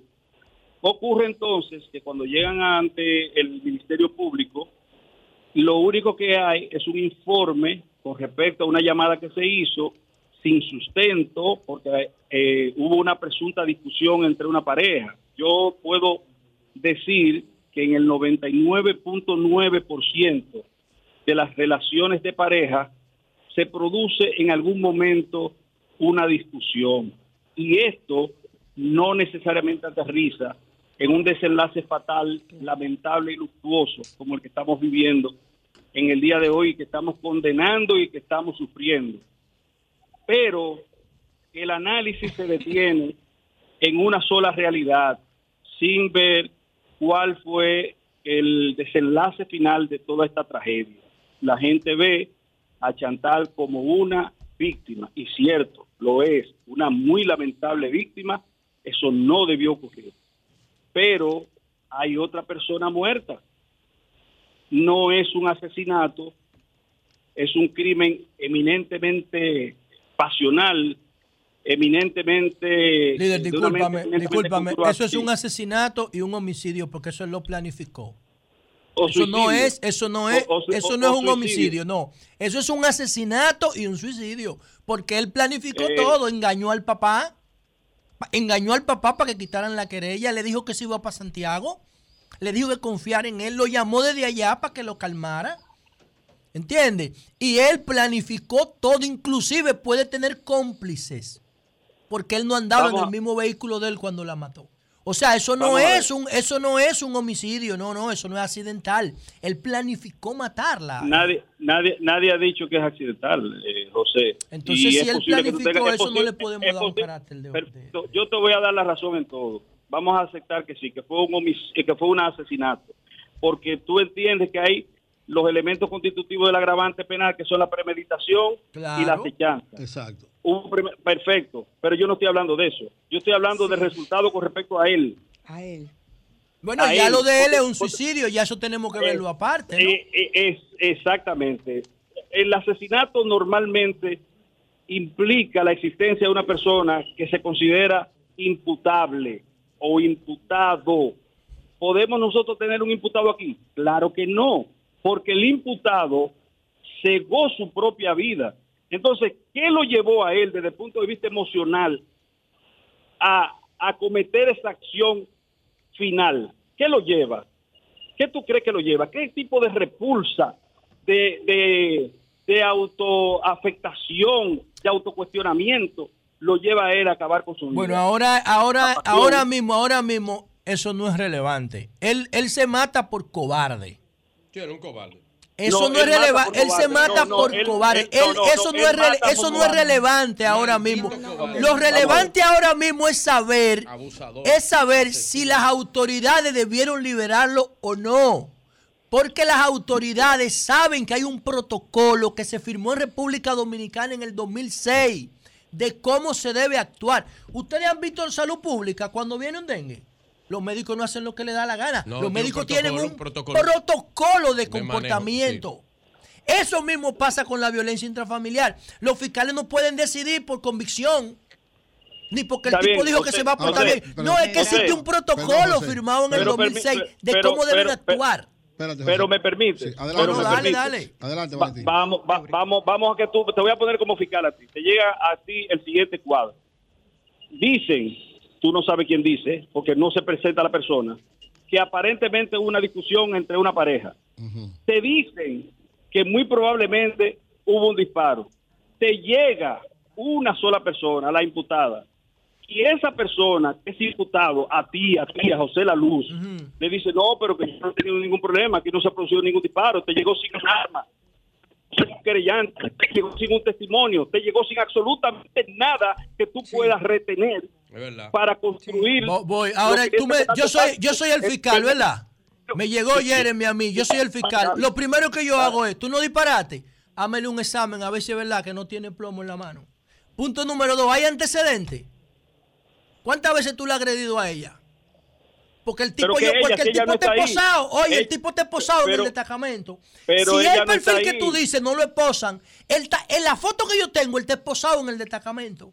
¿Por pero- qué lo esposaron? Valentín. Entonces, si yo soy el fiscal, lo primero que yo, lo- yo le hago una prueba La de plomo, a ver si él tiene plomo en la mano. Pero, pe- pero y así perfecto, yo le, estoy y segundo, si yo lo voy a liberar, si yo lo voy a poner en, en libertad, es porque no hay ningún tipo de agresiones anteriores. ¿Cuántos días pasaron, José La Luz, entre esa agresión primaria Dos días. y el resultado final? Dos días. Dos días. O sea, o sea, ¿tú, crees que, ¿tú no crees que una persona deba refrenarse, deba sopesar sus acciones? No. Nosotros, en términos jurídicos, establecemos que son 24 horas. No, ese, ese era, él, estaba enfermo y ellos tenían, para protección de él y para protección de ella, eh, las autoridades no debieron permitir que se juntaran en un Eh, mismo eh, espérate. perímetro. Déjame tomarte tu palabra. Tú dijiste que él estaba en... Sí, claro, está enfermo. Ahora, la, la- la pregunta mía. Tal o la cárcel el lugar a donde deben ser destinados los enfermos. Tú dijiste enfermo. Sí, pero primero, tú lo, lo primero que tú tienes es que someterlo a él para no darle espacio de actuación. Eso es lo primero. Tú tienes que, tú que tienes que privarlo Vamos- de vamos libertad para que después, oye, oye, y yo voy más sí. lejos, hasta que las zonas Sí. de su cerebro que activan la violencia sigan activándose, yo no lo suelto. Para que Pero estemos eso, claros. eso no es- eso no- el derecho el derecho no funciona así. Finalmente, de mi parte, eh, en lo que Marielena viene con la pregunta, José. Pero a- antes de entrar problema. eso, Medrano, antes de entrar en eso, porque lo bueno de establecer aquí es, lo bueno de establecer aquí es, según el ordenamiento jurídico de República Dominicana, niños, niñas y adolescentes y, y mujeres, ¿esa es una acción pública o una acción pública a instancia privada? Eso es lo que yo quiero que tú como abogado nos digas. Adelante, la acción, la acción primaria, la originaria. Sí, la- Tú dices de cuando supuesta Vamos, no, pero espérese, para responderle esta pregunta te lo voy a responder de la siguiente manera. Tú dices que tú lo sometieras a prisión. Perfecto. Obviamente tú tienes que someterlo dentro de las 48 horas. Lo vas a someter ante un juez de la instrucción. Tú vas a solicitar una medida de coerción privativa de libertad. Claro. ¿Qué juez en la República Dominicana te va a conceder una prisión preventiva en un hecho donde no hay víctima? Donde no hay una Que no hay víctima. Pero hay agresión. ¿Cómo que no hay víctima? Valentín, perdón, Valentín. Valentín, mi hermano, ¿y Pero- qué te pasa? José, Pero Valentín. perdóname, José. Escúchame, Valentín, José, escúchame. ah, pero no, nos estamos Valentín. perdiendo. El llevarlo a él y estar frente a las autoridades apresado por una acusación, ahí hay una situación. Perfecto, señores, pero yo no estoy, yo estoy- no estoy hablando de supuesto, estoy hablando de que la víctima debió estar presente, José, no es que no hay víctima de- por sí, te estoy hablando que tú vas a llegar donde el juez a solicitar una medida de coerción privativa de libertad. Y el juez te va a preguntar a ti cuáles son los elementos. Me, me lo va a preguntar a mí porque yo soy el fiscal acusador. Yo le digo, mire fiscal, este tipo que está aquí, este tipo que está aquí, no acepta que una relación se terminó y le, met- y le tiró un tiro en un pie a ella antes de anoche. Si ¿Y usted lo deja suelto, usted va, si usted lo deja José, suelto, usted va responsable de esa muerte. Grábenlo. José, José, Eso, es así es que se le habla a un juez. Míralo José, ahí. Ahora tuviera el tipo, el juez estuviera orgulloso de haberlo dejado eh, José, preso. El fiscal tuviera, José. a ese fiscal lo van a votar. Yo no sé quién fue. José, José, es una valoración subjetiva tuya, José. No, yo me estoy basando en lo que dice. ¿Sabe qué? El artículo ¿Qué? 147 de la Constitución. Búscalo para que tú veas. Ok, vamos, vamos, Valentín. Búscalo para que tú veas lo que Perdón, dice. Es una actitud antijurídica la de José, ese fiscal. Va- eh, Bien. María Elena, Valentín, preguntas que me hago. ¿Se pudo evitar la muerte de Chantal? Número uno. No hubo dos agresiones anteriores, como nos han dicho, y una versión que, que está en todos los medios y los periodistas que hemos investigado nos han dado esta versión. No hubo una orden de alejamiento. Y la última pregunta, ¿desconocen fiscales y policías lo que es el círculo de la violencia? Que la propia víctima dice, ay no, él lo hizo sin querer y se niega y retira la querella, pero pese a, ese, a eso se actúa porque eso forma parte del círculo de la violencia. O sea, ¿se pudo evitar eso? No hubo agresiones Sí, anteriores, no hubo orden de alejamiento y lo del círculo de la violencia. To- Totalmente de acuerdo con que se pudo evitar. Ahora, yo desconozco, porque yo parto de los de los actos a los que he tenido acceso y no puedo crear, inventar otros. De lo que yo he tenido acceso como información, desconozco si habían antecedentes de violencia. Yo lo desconozco. Eso, eso lo dijo el padre de la joven que presuntamente intervino porque ellos le tenían mucho cariño a este muchacho para que se aplacaran las situaciones. Ahora yo te voy a hacer una pregunta, no una pregunta, te voy a dar un dato. En el 98% de las veces que se aplacan las situaciones de familia no terminan en tragedias mortuorias como la que estamos viviendo. 98% de discusiones que se producen a nivel intrafamiliar. Porque No, hay es que que ver tú, tú- tú le, tú eso. le estás dando un carácter de discusión cuando el papá espérate, de espérate, ella José. está diciendo que él le tiró un José. tiro en el pie. Eso no es una discusión. espera, José. José, ¿dónde le tiró un tiro en el pie? Sí, dice su Ella papá. tiene un tiro. ¿Le tiró un tiro al pie o le pegó un tiro en el pie? No, Porque no, son le- dos cosas diferentes. Pero está bien, pero es un agresor, hermano, con un arma. Eso es lo que. Perfecto. Eso, él, ¿Sabe por qué él no se lo José. pegó? Él no, él, no le, él no le pegó el tiro porque ella, se- ella Ah. pudo evitarlo y salió del José, carro pero, yendo. José, José, pero eso, las autoridades que intervinieron últimamente, ¿tenían conocimiento de esa realidad? Pero no no, se le- no lo se que le le llevaron fue... No, ¿Y lo por qué que lo esposaron fue- a él? ¿Por qué lo esposan? Porque es el protocolo de, de arresto, el protocolo de arresto. Como tú Entonces, si las autoridades ahorita. no lo saben, ¿sabe por qué? Las autoridades no lo saben porque no quisieron investigar, porque no le importó, porque querían irse de Semana Santa. Si son O- autoridades de verdad, investigan lo del tiro porque el papá lo dijo. Pero el papá lo dijo ahora. No, el papá lo, lo dijo, dijo ahí ahora, el día de la tragedia. Pero después, pero de después, José, tragedia, ya la. Ya No, no, tragedia hermano, es que, si, el hermano, no. es que si usted tiene un país que es líder de América Latina en feminicidio y le llevan un caso de agresión con una modelo que Ahí es un voy, atractivo voy, sexual y el tipo y, y el- y ella lo dejó y el tipo dice, si tú me dejas te voy a matar. Y ella le está diciendo que fue a su casa porque fue en la casa de ella, no de él. Fue en la casa de ella José, que él la José. agredió, por eso se está conociendo José, en Santo Domingo Este. ¿Cómo el fiscal lo suelta?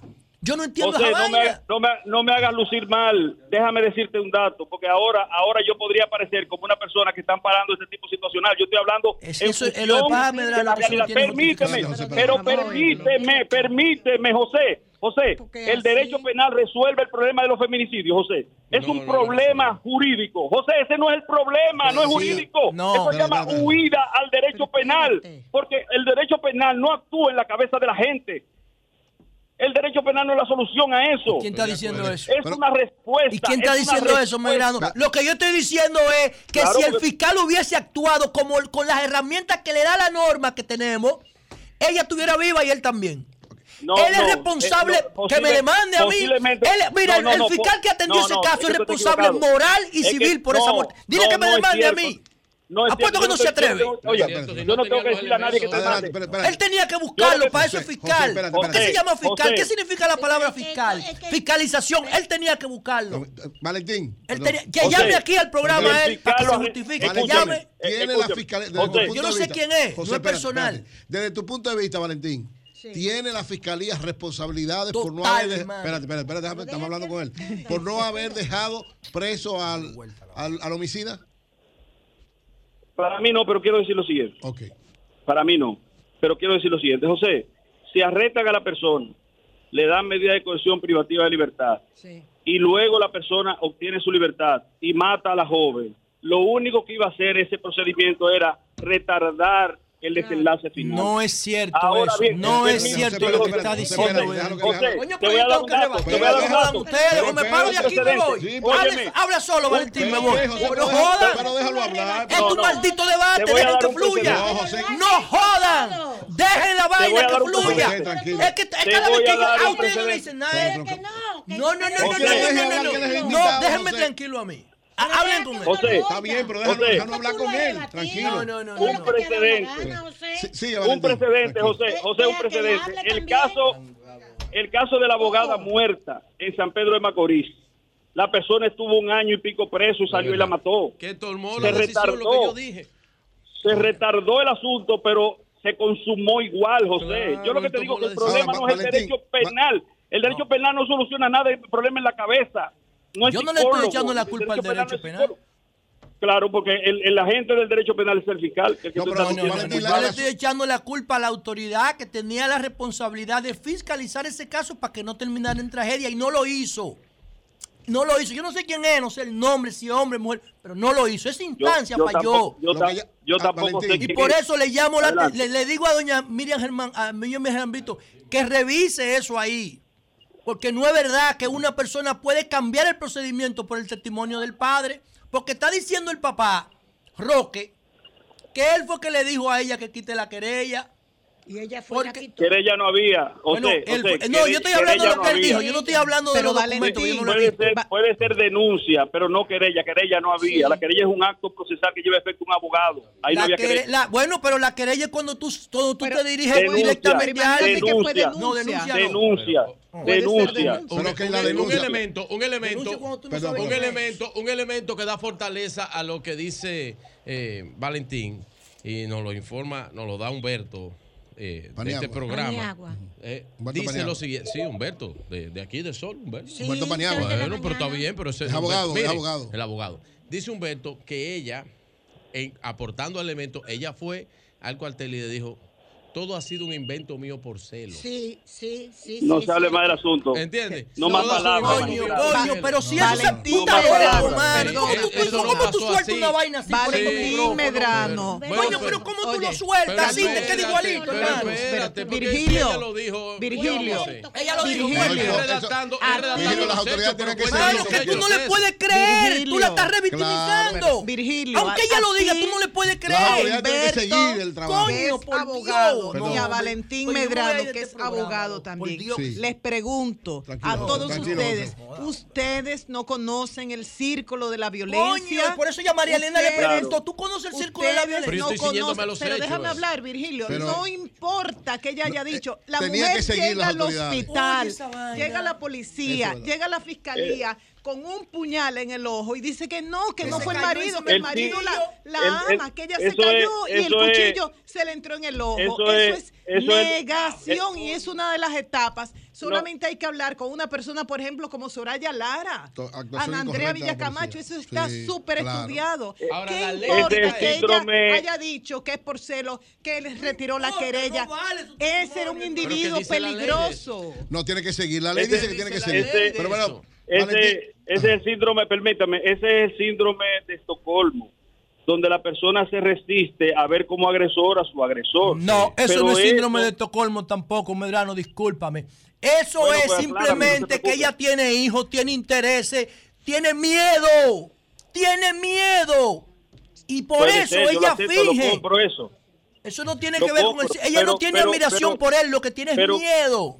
Pero cómo yo compro, cómo yo sé cuando una verdad es verdad o cuando una verdad es mentira. Si José? tú eres ¿Cómo yo fiscal, sé? tú eres fiscal, No, investiga. No, pero, pero yo, soy, yo soy abogado. si te, voy a, eres te voy a fiscal. hacer una, pre- te voy a hacer una pregunta. Aquí se imputó en una ocasión a un ex pelotero por el suicidio de una dama en Santiago de los Caballeros, que también era, era, era una mujer de esta influencer de las redes sociales. Sí. Y se le imputó originalmente hasta que apareció un video donde se vio que ella se lanzó sola. Bueno, yo no... ¿Tú me Ya, ya- ya- ya ese caso no cabe porque si tú no Claro. tienes los elementos, ¿cómo tú lo vas a... Valentín, Exactamente. finalmente, ¿Qué- finalmente, entonces, ¿qué elemento, Valentín. qué elemento tenía, qué elemento tenía el fiscal? El fiscal tenía el elemento de el fiscal tenía el elemento del claro del antecedente del disparo y de que habían terminado la relación. Eso no se habló ahí. Eso Ella, no se él tenía ahí. que investigar, él tenía que Ajá. investigar porque ese es su rol. Que preso, deje esa vaina y ponga ¿Verdad, un puesto de chimichurri. Con el preso, ¿verdad? ¿Verdad? Con el preso, ¿verdad, José? Vale- Valentín, Valentín, Adelante. Atención. me dijiste Adelante. que Última ya- sí, última pregunta. que la muerte de Chantal era evitable. Entonces mi pregunta, evitable. recomendaciones que haces para evitar que mueran otras En una de situación parecida, en una situación parecida, Valentín. ¿Qué hay que Eh, hacer? Edu- no, no para este, no para esta situación, porque esto lamentablemente no se puede resolver.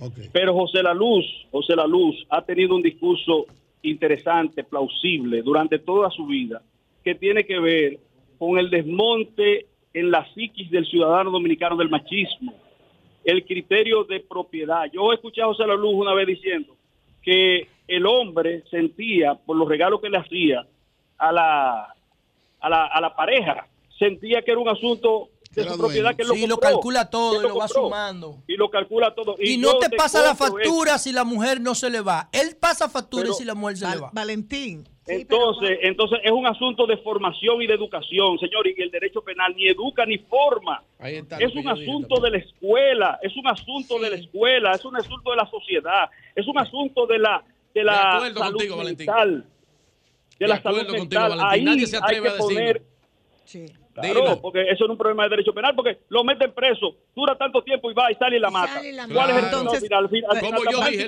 le quitan la pistola, la mata a cuchillazo. Güey, güey, güey, espérate, Entonces espérate. mi última pregunta. Es así. Eh, elogias el, el planteamiento que hace la luz, tú estás de acuerdo, Sí. pero este cambio de cultura tomará tiempo, 10, 15, 20 años, quién sabe. Mientras tanto, insisto con la pregunta, ¿qué se puede hacer para evitar muertes desde la fiscalía? Puede salir Desde una- la policía, puede ¿qué salir- hacer? Puede salir de esto, vamos a, a la para ver si compaginamos todo. Puede salir de esta situación que de ahora en adelante los fiscales Acuérdate. cuando le lleguen un caso de esta naturaleza o parecida ya sepan que no pueden pura y simplemente despachar al individuo, sino lo que plantea José, profundizar y decirle, esto es un caso de intención, de interés público, ya no es ni siquiera privado. Porque usted, yo tengo entendido que aunque ella esté diciendo que lo perdona y que él no la va a maltratar y que ya la ella, exacto, puede ser que la vuelva a atacar y yo quiero estar seguro como fiscal de que estoy cumpliendo con un protocolo para tratar de evitar que la mate. O sea, puede salir de este caso esa enseñanza. Adelante, Valentín. Eh, habla a propósito de, de los protocolos a los que ustedes hacen alusión. Protocolo. El protocolo dice, José, que en un momento determinado el hombre lo Yo que lo es tengo en la remitido mano. a tomar charlas, espérate, a tomar charlas conductuales, pero permíteme, Pero a tomar charlas condu- a tomar charlas conductuales Sí. para, para moderar cualquier Sí. tipo de conducta que sea eh, afectadora. Ahora bien, José, y es lo- lo- a, a la pregunta de, de, doña María Elena, Consuelo, que es la lo- y doña Consuelo, conjuncionando las ambas, conjuncionando las ambas. Señores, usted no puede crear un problema más grande que el problema mismo que nosotros tenemos. ¿En qué situación queda la familia? Si usted tiene un acto reflejo desde el punto de vista decisional de la, de la persecución penal, que a todo el que le pongan una denuncia porque haya tenido una discusión con una persona hay que mantenerlo arrestado. Yo estoy diciendo. que Pensemos en el hombre también. Pensemos en el hombre también, porque yo le voy a decir una cosa. Yo parto de de mi realidad. Yo no golpeo a nadie. Yo no he matado a nadie. ¿Por qué yo tengo que ser la Si consecuencia tú no afectada? golpeas a nadie, ni maltratas a nadie, ni amenazas Ajá. a nadie, un fiscal responsable que haga su trabajo te deja en libertad. Esa- pero si tú eres un tipo, haga- pero si tú eres un tipo que estás amenazando a tu pareja porque terminó una relación contigo, Te dejan preso. ¿eh? que la estás amenazando, que le estás persiguiendo, que le estás vigilando su casa, todo eso lo hacía Jeremy. Entonces, el problema Entonces no el fiscal tiene, el fiscal José, tiene que pero- José, pero- investigar pero ¿cuándo- cuándo antes de que dejarte te en libertad. que eso- y si no, ¿cuándo pasar la que responsabilidad al juez que para que lo libere José, él. José, cuando Finalmente, tú Valentín. tomaste conocimiento de que eso pasó, tú sabes cuando tú tomaste conocimiento de, eso- de que de que eso pasó, igual que el fiscal, cuando se produjo el hecho Porque trágico. eso no es fiscal nada. Perdón. Yo no soy No, fiscal. gra- gracias, Valentín. Gracias, Yo no hermano. tengo herramientas. Gracias, Abrazo, Valentín. abrazo. Bueno, Abrazo. gracias. Bien, a las 10, 15 minutos seguimos con este tema de el feminicidio de Chantal Jiménez y tenemos en la línea telefónica a Humberto Paniagua, nuestro hermano y amigo, es abogado, es el, el responsable de El Sol de la Mañana de 6 de 5 a 7, ya lo- le subí el rango, iba a decir de 6 a 8, de 5 a 7. Humberto, hermano y amigo, adelante. Buenos días, buenos días. ¿Cómo están ustedes? Bien, muy Mira. bien, adelante. Miren, esta mañana durante el desarrollo de mi comentario yo hice referencia al caso de la joven Chantal. Y escuchando el debate entre José La Luz y el querido amigo y hermano Valentín Medrano, y me, en- me lleno de preocupación por lo siguiente, voy a pasar a explicarlo. Hay una palabra que tiene que ser la que debe primar en el sentir del Ministerio Público y es la palabra discernimiento. Discernimiento. ¿Y por, ¿Y por qué utilizo el término discernimiento? Porque, ¿qué es lo que ocurre? Todos los elementos que han salido a relucir después de la muerte de Chantal eran elementos desconocidos por el Ministerio Público, que lo ha dicho la familia después del hecho consumado. ¿Qué fue lo que realmente ocurrió en el cuartel y, y- y esas declaraciones lamentables, porque hoy está muerta y, y es una muerte que pudo haberse evitado? Esas declaraciones que dio esa joven, motivadas por su propio padre, admitido por él, que fue quien le recomendó a ella hacer lo que hizo, cuando ella es citada al Ministerio Público, ¿cuáles son las declaraciones que ella da frente al Ministerio Público? Ella dice, magistrado, yo quiero desmentir todo lo dicho porque lo que ocurrió fue que yo en una actuación de celos, en una actuación de celos, me inventé todas estas cosas y yo no tengo ningún interés en que esa persona sea perseguida o sea mantenida en prisión. Es, es son unas declaraciones lamentables. Yo no busco con esto revictimizarla para nada. No, no es la intención. Es simplemente la narrativa de lo que realmente ocurrió. Ahora bien, Humberto, Humberto, perdona, sé que te estoy interrumpiendo, lo hago adrede para preguntarte sobre eso.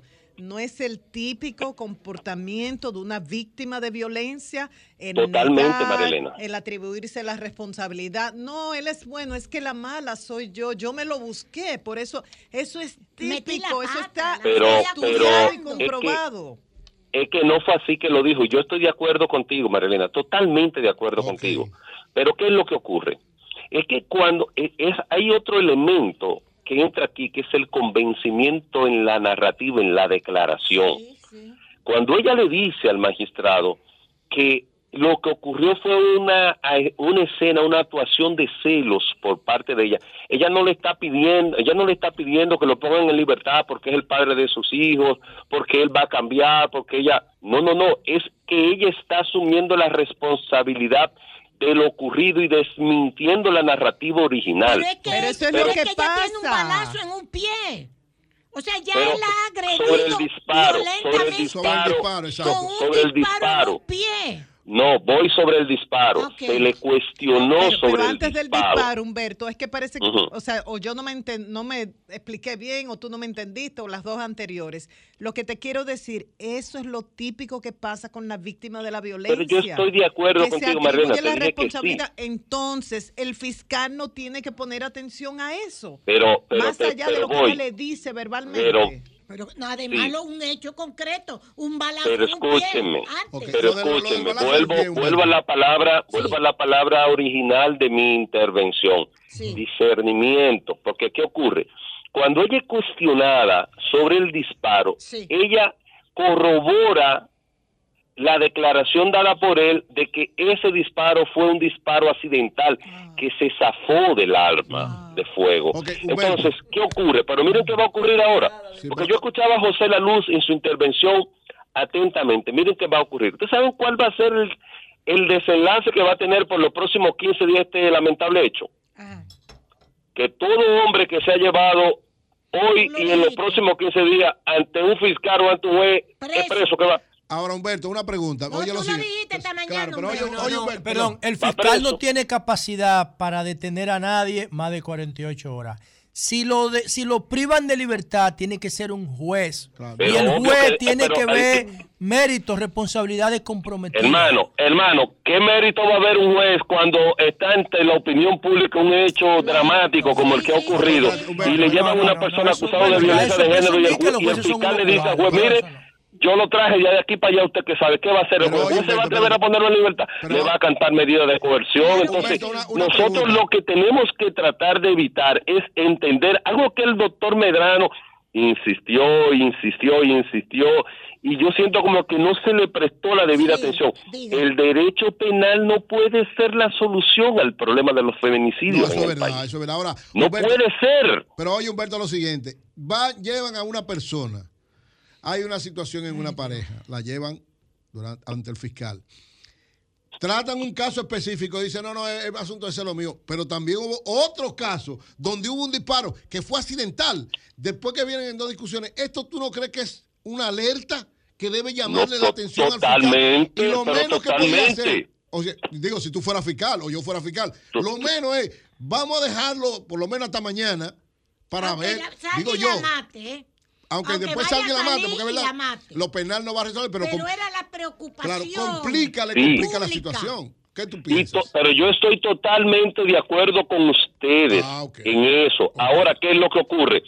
Ustedes han tenido oportunidad de ir alguna vez a una fiscalía. Le voy a poner esa misma, Santo Domingo Este, en Las Palmas. Ahí los fiscales tienen que ver cientos de casos diarios de hechos parecidos o similares en, la que, en los que la palabra discernimiento juega un rol determinante.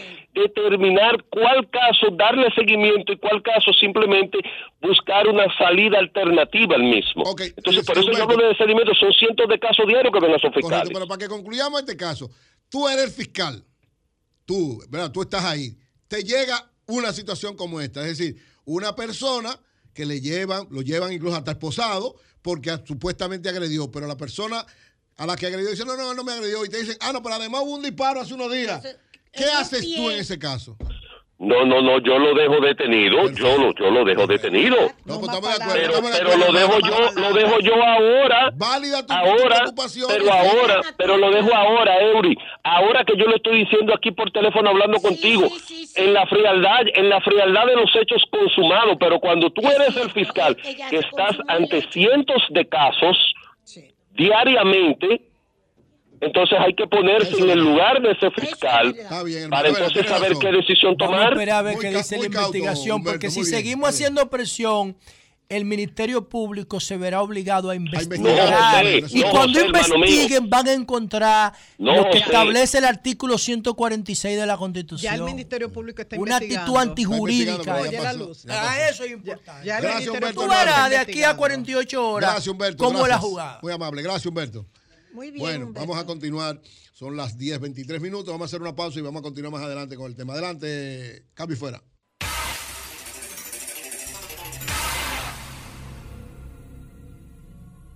Sol 106.5.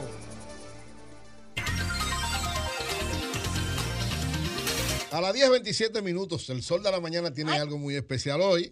Está con nosotros como invitado especial Ya, hoy.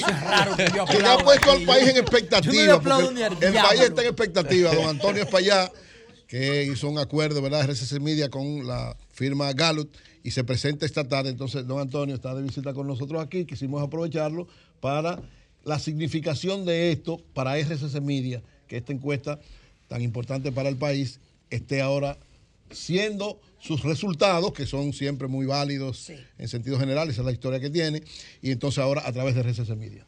Sí, primero vine a reforzar porque Julio no está. Oye, ahora. Está buena, ¿eh? Nosotros somos una mierda. No, pero está bien. No, no, no, no, no, no diga eso y mucho No, porque hasta Julio viene a reforzar también. Sí, sí, sí, sí. No, eh, sí, esta tarde a las 3 de la tarde eh, tendremos los resultados de la Gallup. Eh, RCC Media no es más que el medio que va a servir siempre para la difusión de esos resultados de la Gallup, como es el medio que también es el medio de difusión para la- los resultados de, R- de RD Elige. O sea, nosotros lo que somos somos el medio de difusión. Y nada que ver una encuesta con la otra, o sea, No, no, no, cada son una entregará sus puntos de vista en base a sus métodos. Exacto, sus métodos y son dos empresas independientes las que hacen cada, Y de una. prestigio. Las dos, sí. Eh, así de es. mucho prestigio. La Gallup es- todo el mundo sabe que es la Gallup. Rafaelito Acevedo está ahí. Sí, claro. Es claro. una estrella. Sí, sí. Y esta tarde, esta tarde estar aquí. Perfecto, bueno, muy pues bien, muy bien. eh, se siente RCC Media que está jugando el papel que tiene que jugar, porque como tú dices, es un medio para llevar información. Y las encuestas en medio de situaciones como esta siempre son algo importante que genera mucha información y discusión. Exactamente Eh, eso. ¿eh? Hay que felicitar a nuestros compañeros del Sol de la Tarde. Así es. A Claro. todos. Sí, porque eh, eh, el- la incorporación de la Gallup le agrega valor Así Claro. es. al programa como fuente de opinión pública nacional y entonces eso hace que ellos eh, se beneficien de ese proceso, ¿no? Y nada, vamos a estar atentos para comentar en los próximos días en nuestras plataformas, empezando por esta, los resultados de la, de la encuestadora más influyente en la historia Sí. de la República Sí, señor. Dominicana. El país entero en vilo esta tarde a las 3. Acertando desde el año 94. Ajá, y desde que empezó a hacer encuesta. Antonio, Desde que y- empezó a hacer Y encuesta. este es un camino de doble vía, así como toda empresa de comunicación busca una firma encuestadora seria, Claro. eh, y sobre todo en periodos preelectorales, y también a veces se da que la firma encuestadora busca un medio de comunicación influyente para dar a conocer los resultados de. Sí, exactamente, es algo de doble vía. Eh, nosotros nos sentimos muy bien de que nuestros medios sean, o sea, hayan sido seleccionados para, para transmitir esto y que hayamos llegado a un acuerdo. O sea, nos sentimos muy bien y, nada, nosotros trabajamos para eso día a día, para seguir adelantando y seguir también eh, orientando a la población y aportando a esta democracia. Esa es nuestra meta. Después de todo lo demás está muy bien.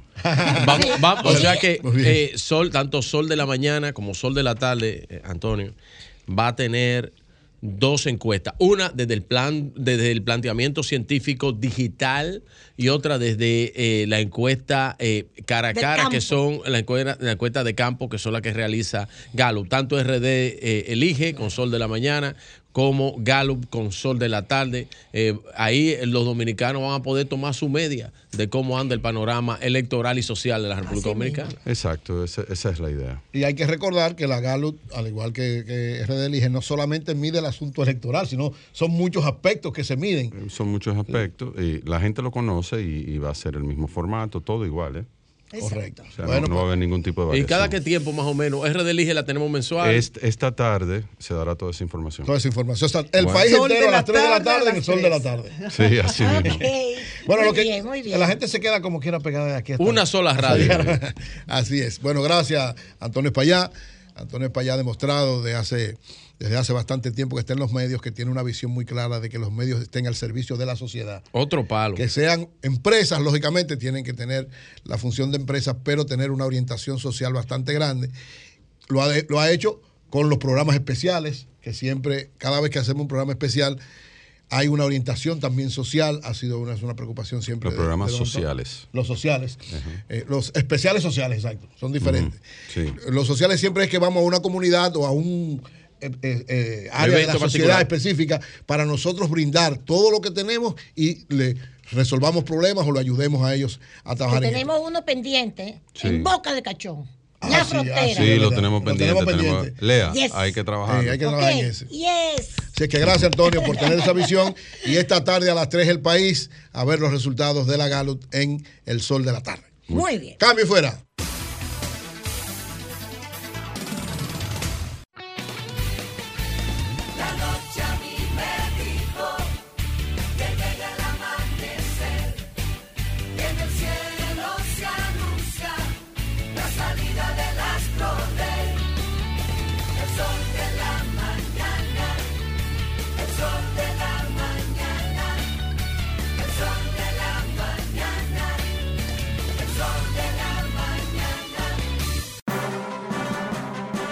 El Sol de la Mañana presenta Balcón al mundo.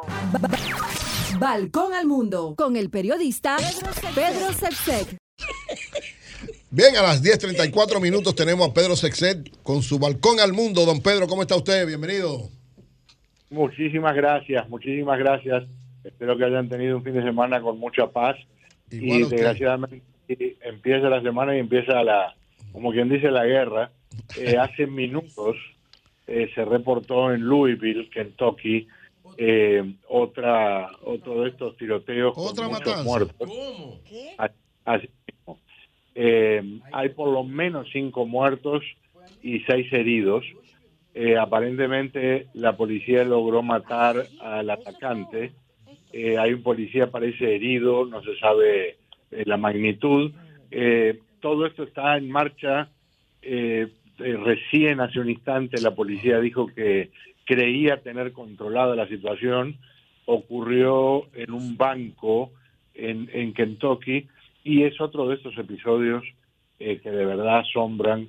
Eh, no se han cumplido todavía eh, cuatro meses de este año y tenemos decenas de episodios en los que por una razón o por otra alguien trata de, de resolver, entre comillas, un problema a balazos. Eh, y en muchos casos, tristemente, con la proliferación de, de armamento que hay en Estados Unidos, resulta muy fácil. Eh, aquí las cosas que en otros lugares pueden terminar eh, con tres cuchillazos, aquí terminan con siete u ocho muertos porque mucha gente anda con estos rifles de alta potencia y de cargadores de, de decenas de balas, ¿no? Así que eh, ese es el primer punto que comparto con ustedes. Eh, recién hace, yo les diría, siete, ocho minutos, eh, se informó de los detalles de, de cómo había avanzado este proceso que comenzó eh, una hora y algo atrás. Eh, eso por un lado. Eh, aquí hay mucha, mucha eh, preocupación por la difusión eh, de documentos clasificados eh, que mm, hablan de gente que tiene acceso a información que debería estar guardada con siete llaves y resulta que ahora eh, se ha hecho público a través de primero eh, pequeñas eh, pequeños chats en la internet y después en cuestión de horas se transformó en una avalancha que ahora llevó a que el Departamento de Justicia esté investigando cómo puede ser que se haya logrado difundir documentación que incluye detalles sobre la guerra en Ucrania, eh, por ejemplo, la preocupación del gobierno estadounidense porque si no se le suministran eh, municiones a los ucranianos en, en grandes cantidades, para mayo eh, no les quedarían proyectiles para la defensa antiaérea, por ejemplo. Eh, documentos que hablan de información que obtiene Estados Unidos de espías infiltrados dentro de las Fuerzas Armadas rusas, que en algunos casos ha llevado a que se le pueda advertir a los ucranianos eh, que en cuestión de horas va a comenzar un ataque en tal o cual lugar. Y también información que muestra eh, que, por ejemplo, los rusos estuvieron a punto de derribar un avión británico, también detalles de Estados Unidos espiando a eh, sus aliados, incluyendo a Corea del Sur, a Israel, a la misma Gran Bretaña, eh, cosas que en algunos casos son habituales en este mundo, pero de todas formas eh, ponen a temblar a muchos, ¿no? Así que esos serían los dos grandes temas que comento desde este balcón.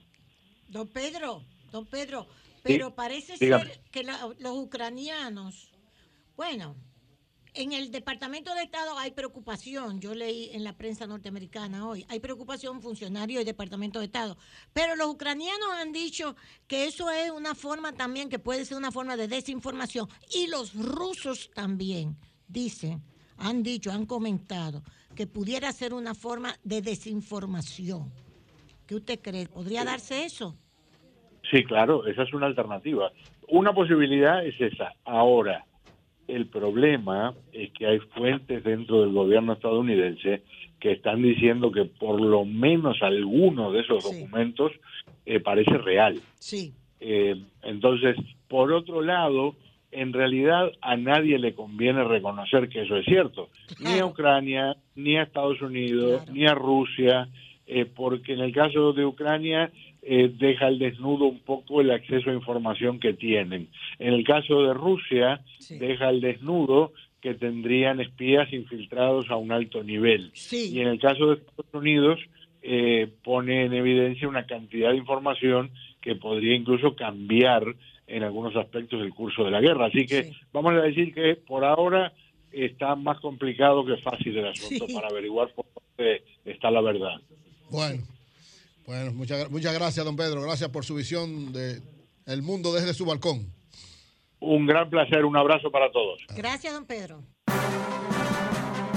El Sol de la Mañana presentó Balcón al mundo.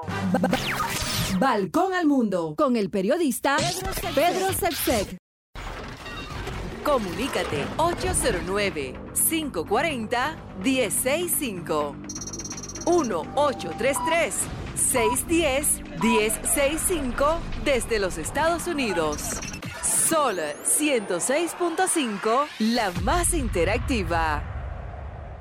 buenos días, buenos días. Sí, estoy de nuevo para analizar lo que han dicho los abogados que han participado ahí. Yo creo que el Ministerio Público tiene desconocimiento de lo que habla María Elena, de lo que es la, eh, la cultura de la violencia o el círculo de la de la violencia. ellos tienen que ser preparados en ese aspecto. Yo quisiera eh, creer que es por desconocimiento que han actuado y no porque no les importa la vida humana. Porque si va una persona, el, per- el, el Ministerio Público tiene que discernir o discriminar cuando un, un agresor no debe ser tiene que investigar. Tiene que investigar. Antecedente de violencia, Así como es. había en ese caso. Claro, con tiro y todo. ¿Cómo va a ser posible? Además, con todos los casos que hemos tenido ya en el posible. Gracias. A propósito de lo que usted dice, hay que reconocer la gestión del fiscal, el doctor José Manuel Hernández, Hernández Peguero, Peguero, del sí. 2004 al 2008, que hizo una, una, una fiscalía, se, sentó las bases, Sí. un antes y un después, y trabajó muchísimo con ese tema de violencia. Él de dijo, género. a propósito de este caso, dijo que con la orden de, de- de- de alejamiento, él dijo, dio una idea que pues, resulta interesante. Él dice, cuando se dé una orden de alejamiento, el Ministerio Público tiene que poner, hablar con la policía y poner responsable las- los, los sectores que están cerca del área donde está ese señor, para por lo menos guardar algún nivel de... Él se encargó la de única forma de fortalecer. garantizar el- eso es tú ponerle un grillete para que tú sepas geo- O un geo- grillete, eh, podría eh, ser. eh, eh, geográficamente Alguna medida. fortalecer el centro de atención a víctimas de Ah. sobrevivientes de violencia de género que está en Naostos Sí. y además hacer cursos, talleres dedicados a fiscales Correcto. y todo ese personal que trabaja con el tema. Mira, cuando estuvimos en el ayuntamiento, una de las cosas que propuso la Comisión de Género, que por cierto yo presidía, era, y las chicas y los chicos que trabajaban, los regidores, que nos respaldaron mucho siempre, era que cuando hubiese una orden de alejamiento, el ayuntamiento colaborara, Exacto. llevándole la orden de alejamiento, porque a veces le dan la No, la orden de alejamiento ella misma. a la misma mujer te imaginas? No, para eso- que se la lleve claro. al marido, al compañero. Y la mataba. Y la, imagínate, Claro. una de las cosas que nosotros queríamos era que el ayuntamiento colaborara con eso, Bueno. de llevarle la orden de alejamiento, o sea, una estructura que defendiera a la mujer. lo que no ocurre es, que señores, lo que ocurre es que las órdenes de alejamiento no pueden ser físicas, tienen que ser virtuales. Para que el árbol de vinculados del caso, eso está en botón de pánico, todos sepan que la orden de alejamiento existe. Y la orden de alejamiento, cuando es electrónica, habla. Y si se establece un perímetro donde el agresor no puede entrar y entró al perímetro, la orden de alejamiento lo dice. Para eso hay que ponerle un dispositivo o, fiscalizarlo por su teléfono. Exacto. Punto. hay que buscar Mientras las de órdenes de alejamiento sean físicas, Y nadie lo sepa. Claro, Sí, así pero, es. pero también, yo creo que Virgilio dijo algo que hay que tomar en cuenta también. La cuestión de los padres. Mira, yo creo que también hay que revisar esa Sí. cuestión de los padres. Porque la chica que mataron allá en Higüey, fue en Higüey, la última, el escándalo, la estudiante. Carajo, eran los papás que los recibían en la casa. Vamos a hablar claro. No, no era así. Doña Consuelo, que tienen, esta, esta relación tiene La, cinco. la chica No, que no, no. mataron en, en Sí, San sí. Francisco de Macorís, que la mamá Sí, yo cayó sé, pero presa. no, porque es otra cosa, Eh, doña ¿tú Consuelo. entiendes lo que No, es que te tú. quiero decir? Escuchen, mete una relación de cinco años, señores. O sea, una relación de cinco años. pero es que es que es carajo. normal que si hay una relación de cinco años, la familia tenga conocimiento de la pareja. pero que también, es normal. José. Oye lo que dice el papá, José, Roque, dice, era mi amigo, era mi Sí, hijo. sí, Yo lo quería como un hijo. Bueno, No, señores, perdón. ya está en Tenemos a Soy la. Luna aquí, tenemos a Soy la Luna ahora con nosotros. Sí, llamaba, dijo Humberto. Soyla, ¿cómo estás? Hola, ¿cómo bueno. estás? Soy la. Danos tu, tu, tu visión de esta situación que nos tiene a todos discutiendo alrededor de si actuó bien el Ministerio Público, cómo había que manejar esta situación y si dejar a este hombre suelto de alguna manera fue que provocó esta tragedia. No, eso, eso, dejarlo suelto no provocó la tragedia, eso es algo que viene acumulándose, pero desde mi perspectiva, desde mi punto de vista, eh, la actuación del Ministerio Público es una actuación incorrecta. Hasta donde yo tengo entendido, en materia de violencia de género no hay conciliación. Entonces, no el que ella haya venido a, a solicitar que le dieran la libertad a todo aquel que yo voy a un a una fiscalía a decir que lo dejen suelto, lo dejan suelto. Claro que no. Entonces, entonces estamos perdiendo de vista unos aspectos que son muy importantes. El padre de esta muchacha dice que él había conversado con este señor y este señor le había prometido que no, que la dejaría tranquila, lo que significa que hay antecedentes de violencia. Hay antecedentes de violencia, no será, no será física, pero puede haber antecedentes de violencia psicológica, de violencia económica, de violencia verbal. El tema con esto es que estamos perdiendo de vista los derechos que tenía esta muchacha como víctima. Pero además de eso, el, el- lo que estaba diciendo doña Consuelo hace un momentito, que como una familia recibe a un individuo de estas características y lo hace parte de su casa. Ocurre que hay un patrón muy similar para los individuos agresores. ¿Cuál es ese patrón? Son seductores, son encantadores de serpiente. Y la versión primera que te presentan no es exactamente una versión violenta. Esa versión violenta surge después que esta persona tiene un control absoluto sobre su víctima. Entonces, en mi, en mi experiencia personal como profesional de la conducta, yo te puedo decir que una de las causas más dolorosas para una mujer víctima, víctima de violencia es tener el conocimiento y la conciencia de que ella es víctima de violencia. Identificarse como víctima de violencia, ustedes no se dan una idea del trabajo que le da a una mujer víctima.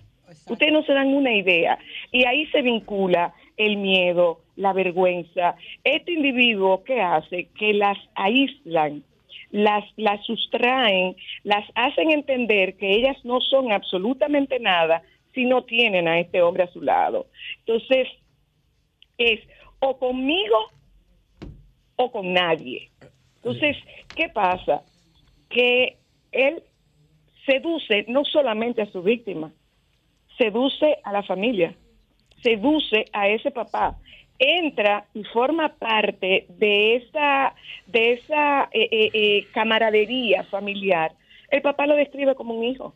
Sí. Entonces, en, en el caso de, de que ella haya ido y que supuestamente haya dicho que había sido un asunto de celos, para que ustedes tengan una idea, antes de que una mujer víctima de violencia logre salirse de una relación violenta, hay una mínima de ocho intentos serios para es. salirse de ahí. Así es. Hay ocho intentos serios para ella salirse de una relación violenta. Entonces, estamos dejando de lado el, el ciclo de la violencia. Estamos dejando de lado esta fase de reconciliación en la que yo te prometo villas y castillas, pero lo más importante de toda esa promesa, ¿tú sabes cuál es? Que tú vas a lograr que yo me convierta en ese hombre del que tú te enamoraste, porque yo no soy así, es que tú haces que yo me comporte así. Zoila. Sí. El elemento, Sí. ¿cómo tú estás, Zoila, Virgilio? Mira, Hola, el, hola, el- Virgilio. el elemento eh, que yo y algunas personas también resalta, Valentín hace un momentito lo dijo, eh, este elemento de sentido de propiedad que adquieren los hombres sobre las mujeres, eh, ¿qué tú opinas de eso? Eh, ¿Tú crees que es algo que está eh, encerrado, que está, eh, me- que, que está forzado en la sociedad, eh, en, en los, en todos los sectores? Eh, ¿Tú crees que eso es así, que eso funciona? Mira, teníamos que irnos a la historia de cada una de estas personas. Ok. Por ejemplo, yo te puedo decir, reconocerte como víctima de violencia es una de las tareas más difíciles que tenemos quienes trabajamos con, con eh, salud mental y quienes trabajamos con mujeres víctimas de violencia. Yo puedo eh, comentarles a ustedes que hace, hace unos años yo estaba haciendo una especialización en psicología jurídica. Y eso me llevó hasta la, hasta el, hasta la cárcel de Najayo Mujeres. En la cárcel de Najayo Mujeres me hicieron evaluación de 20 mujeres, que era mi grupo de estudios. De, ese, de esas 20 mujeres, 19 pudieron hacer la prueba que se les pasó. De esas 19 mujeres, 18 decían no haber vivido, 17 decían no haber vivido violencia. Solo una decía haber vivido violencia. Cuando las entrevisté a las 17, cuando las entrevisté, resulta que absolutamente todas, o sea, el universo de las 17 eran víctimas de violencia. ¿Qué pasa? Que nosotros normalizamos la violencia. Eh, lo que, pero no, no, él no me da, fue un empujón que él me dio. No, es que él no tiene que darte un empujón. Es que él no tiene que darte un empujón. Eh, no, una pela, lo normal que se le da a cualquier muchacho. No, es que lo normal no es que te peguen. Eso no es lo normal. Eh, si él no me cela, no me quiere. O sea, este conjunto de constructos sociales y este constructo cultural que nos enseña a nosotras a convivir con normalidad Yo lo he en visto al escenarios revés, en eso también, espacios violentos. Por supuesto, pero ¿cuál es la diferencia? ¿Tú sabes cuál es la diferencia, Virgilio? ¿Cuál? Que la letalidad de la agresión de un hombre no es la letalidad de la agresión de una mujer. y Ahora, que el porcentaje y que el porcentaje de muertes por violencia en mujeres es muchísimo mayor que el, que el Claro. porcentaje Ahora, de soy muertes la- la demostración- Eso no significa que no haya, no significa que no haya. La Pero- demostración de pero los hechos. La fuerza, la violencia de un hombre es más letal que la violencia de una mujer. Entonces, no nos vayamos por las ramas. Que hay mujeres que ponen una denuncia falsa. Sí, hay mujeres que ponen una denuncia eso falsa. importante. Sí, sí que las hay. pero eso es no es el grueso, Es no es el grueso, Eso no es la menos. mayoría. Exacto. Pero también tú sabes lo que ocurre, que cuando va a una fiscalía que le toca encontrarse con un fiscal que no esté sensibilizado con el tema, no hombre, esos son problemas de hombre, de, de- esos son problemas de marido y caso mujer. le hacen. Esos son problemas de marido y mujer. Producto O sea, de esta sociedad. Y que conste, y que conste, que conste. sociedad. PACAM es mucho lo que el PACAM ha trabajado con fiscales, pero no se ha logrado sensibilizar en la medida necesaria. Entonces, aquí estamos dejando de lado que esta muchacha, producto del miedo, o sea, yo escuché que el, el papá estaba preso, entonces ella fue a quitarle la denuncia a la expareja o porque su papá estaba ahí. Su papá estaba ahí. Su, papá, dice estaba que ahí, fue- entonces su, papá fue que la no, su convenció papá dice que que fue que la convenció de que le quitara la. Perfecto, porque él estaba, él estaba detenido. El papá, estaba detenido. El papá estaba detenido. Ah, ¿el papá estaba detenido y también? ella le- sí, su papá estaba detenido. Y es por eso que la localizan, porque escuché en algún audio, Ah, en alguna declaración del papá, escuché que ella se había escondido, que ella se había tirado del carro cuando él le disparó. Oh. Ella se había tirado del carro. Eso sí, bueno, la, Entonces, la información que hay es entonces- esa. tiró del carro ahora cuando la mató? No, no, no. No, pues ella eso se fue- tiró del carro no, cuando él ella le se disparó en el tiró pie. del carro pie, cuando en él le disparó casa, en el pie y se fue y se escondió. Ella se escondió. Entonces, no hay premeditación ahí. ¿Por qué, por qué el papá, Absolutamente por qué el papá estaba preso? Estaba preso. ¿Por qué el papá estaba ¿Y preso? por qué estaba detenido? Porque ella no aparecía. Ah, lo tenían a él. No, no, no. Parece que estarían haciendo investigación porque no la encontraban y en la investigación se llevaron al papá. Es que no hace sentido eso. eso. Habría que ver porque no Escucha hace el audio, sentido. No escucha el audio, José, escucha Ahora, lo audio, que sí yo sé, de lo que sí soy la yo sé, pero no estoy seguro. Lo que yo estoy seguro es que eran dos que estaban detenidos. Ah, pues cuidado. Lo que papá- yo no sé, no, es que no hace sentido. Eran tres, Bueno, pero- eran tres. El papá estaba detenido. de- de- eh, esa información, ¿dónde tú, dónde tú la obtuviste, Zoila? la encontré, la, la escuché, la escuché en, en, en, en Insta, en Twitter, una Ah, pues hay que, declaración hay de que su confirmar. papá. Porque el- Búsquense las declaraciones de su papá, que él decía que sí. cu- Cuando creo que creo que a CDN le daba su o papá sea, él mismo dice que él estaba detenido. sí, que estaban detenidos, los, que eran tres detenidos. Ella no aparecía. Bueno, pues Sí, sí, eso sí, tiene sí, otra, sí, otra implicación. sí. Puede ser, Sí, si él entonces- utilizó la palabra querella en vez de denuncia, quizás él estaba ahí, La pero no en calidad la de... la diferencia no entre en- una- No, la pero diferen- para terminar la idea, no en calidad de detenido, quizás él estaba ahí y él dijo... En "Estuve investigación, no, no, no, Ah, estaría no, ahí hay- por investigación, porque ella no aparecía y finalmente la localizó. Ah, ok. Lo estaban investigando a él para encontrarla a ella. Exacto, para saber dónde dónde encontrarla, porque lo que algo. dice ese audio es que ella se tiró del carro cuando él le disparó. Sí. Lo que Entonces, decimos es sí, la Zoila. diferencia entre denuncia y querella. Bueno, la diferencia entre una denuncia es que una denuncia es general, aérea y no específica. A ti te, te roban, pero tú no viste el ladrón. Alguien Te me robó, alguien te robó. Entonces tú denuncias. Que lo que puede es- hacer la persona... Pero cuando tú te, cuando contra tú te alguien. querellas, Es contra alguien. es que tú haces una acusación directa Claro, contra abogado. alguien de que te provocó un daño. Esa es la diferencia. ¿ves? Claro. Correcto. Aquí no caben interpretaciones porque él era su No, era así. pareja. Eh, Zoila, lo que llama la atención es lo que hemos estado diciendo es que el fiscal o la fiscal, creo que es una mujer, en el momento en que llevan este caso y además se habla también de que hubo un disparo, ella no actuaba dejando, dejando prisionero. Eso es lo que tú planteas también, ¿verdad? Claro.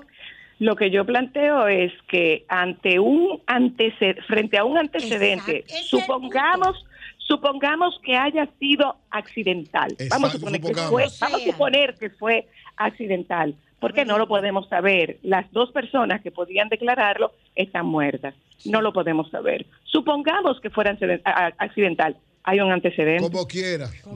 Que no haya, que no haya antecedentes. Señores, no es tan fácil ir a poner una denuncia. Es importante que ustedes sepan cuán difícil es el sistema, cuán difícil es la burocracia del sistema para lograr judicializar un caso. Ustedes nos dan una idea de la dificultad. Yo recuerdo que haciendo un diplomado de, de violencia intrafamiliar en, con el PACAM, había una dinámica, creo que éramos unos 50, 60 eh, participantes, y la dinámica consistía en presentar un caso y judicializarlo. De los, de los que estuvimos ahí, 50 o 60, solo un caso llegó ante el juez en esa dinámica. Entonces, eso es exactamente lo que ocurre con el sistema.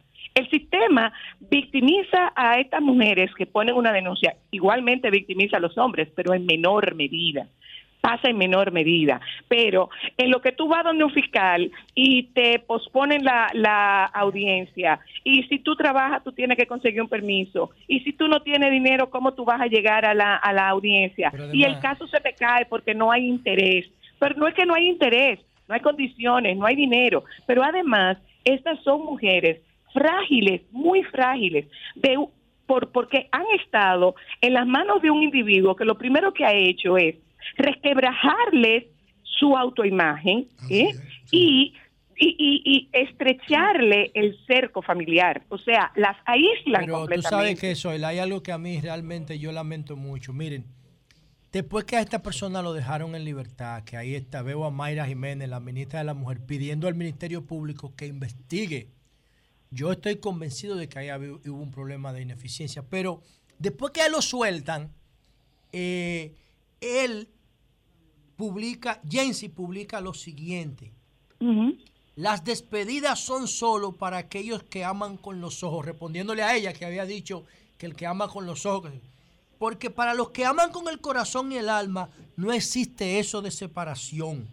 Está diciendo que no la va a Estoy dejar. yendo. que Él no le está dejar, diciendo, después que le dieron la oportunidad de dejarlo Que libre. no la va a dejar.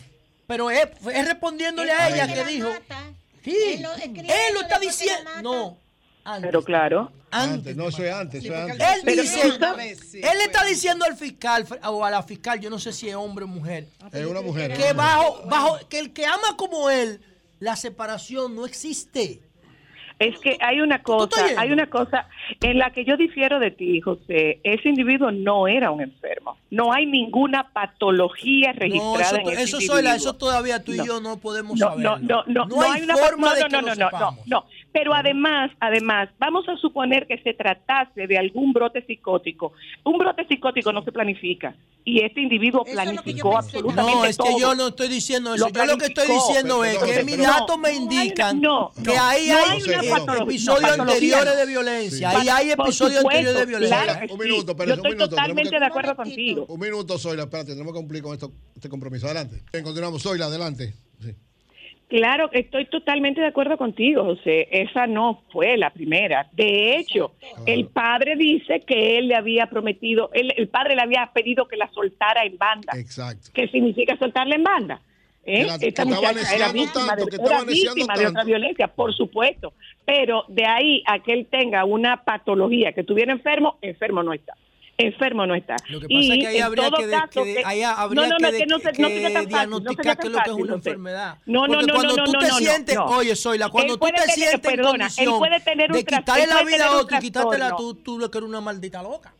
O sea, No, habría no, no, que saber cómo, podría- cómo diagnosticamos la enfermedad. No, pero dice- ¿Qué tipo de Perdona, enfermedad Ella lo que dice que no había una cosa, una cosa es ¿Cómo tú un trastorno y otra, una nada. cosa es un trastorno y otra cosa es una enfermedad. Exacto. ¿Qué puede ocurrir? Te invito a que busques la teoría de Bowlby y te estudies la teoría del apego. No, es este que yo no es tengo que un individuo. eso, Zoila, eso no- Ah, no, si pues una bien, no, persona no, no lo siente que tiene No, el poder de estudie, quitarle la vida a otro, José, es porque está enfermo, está loco.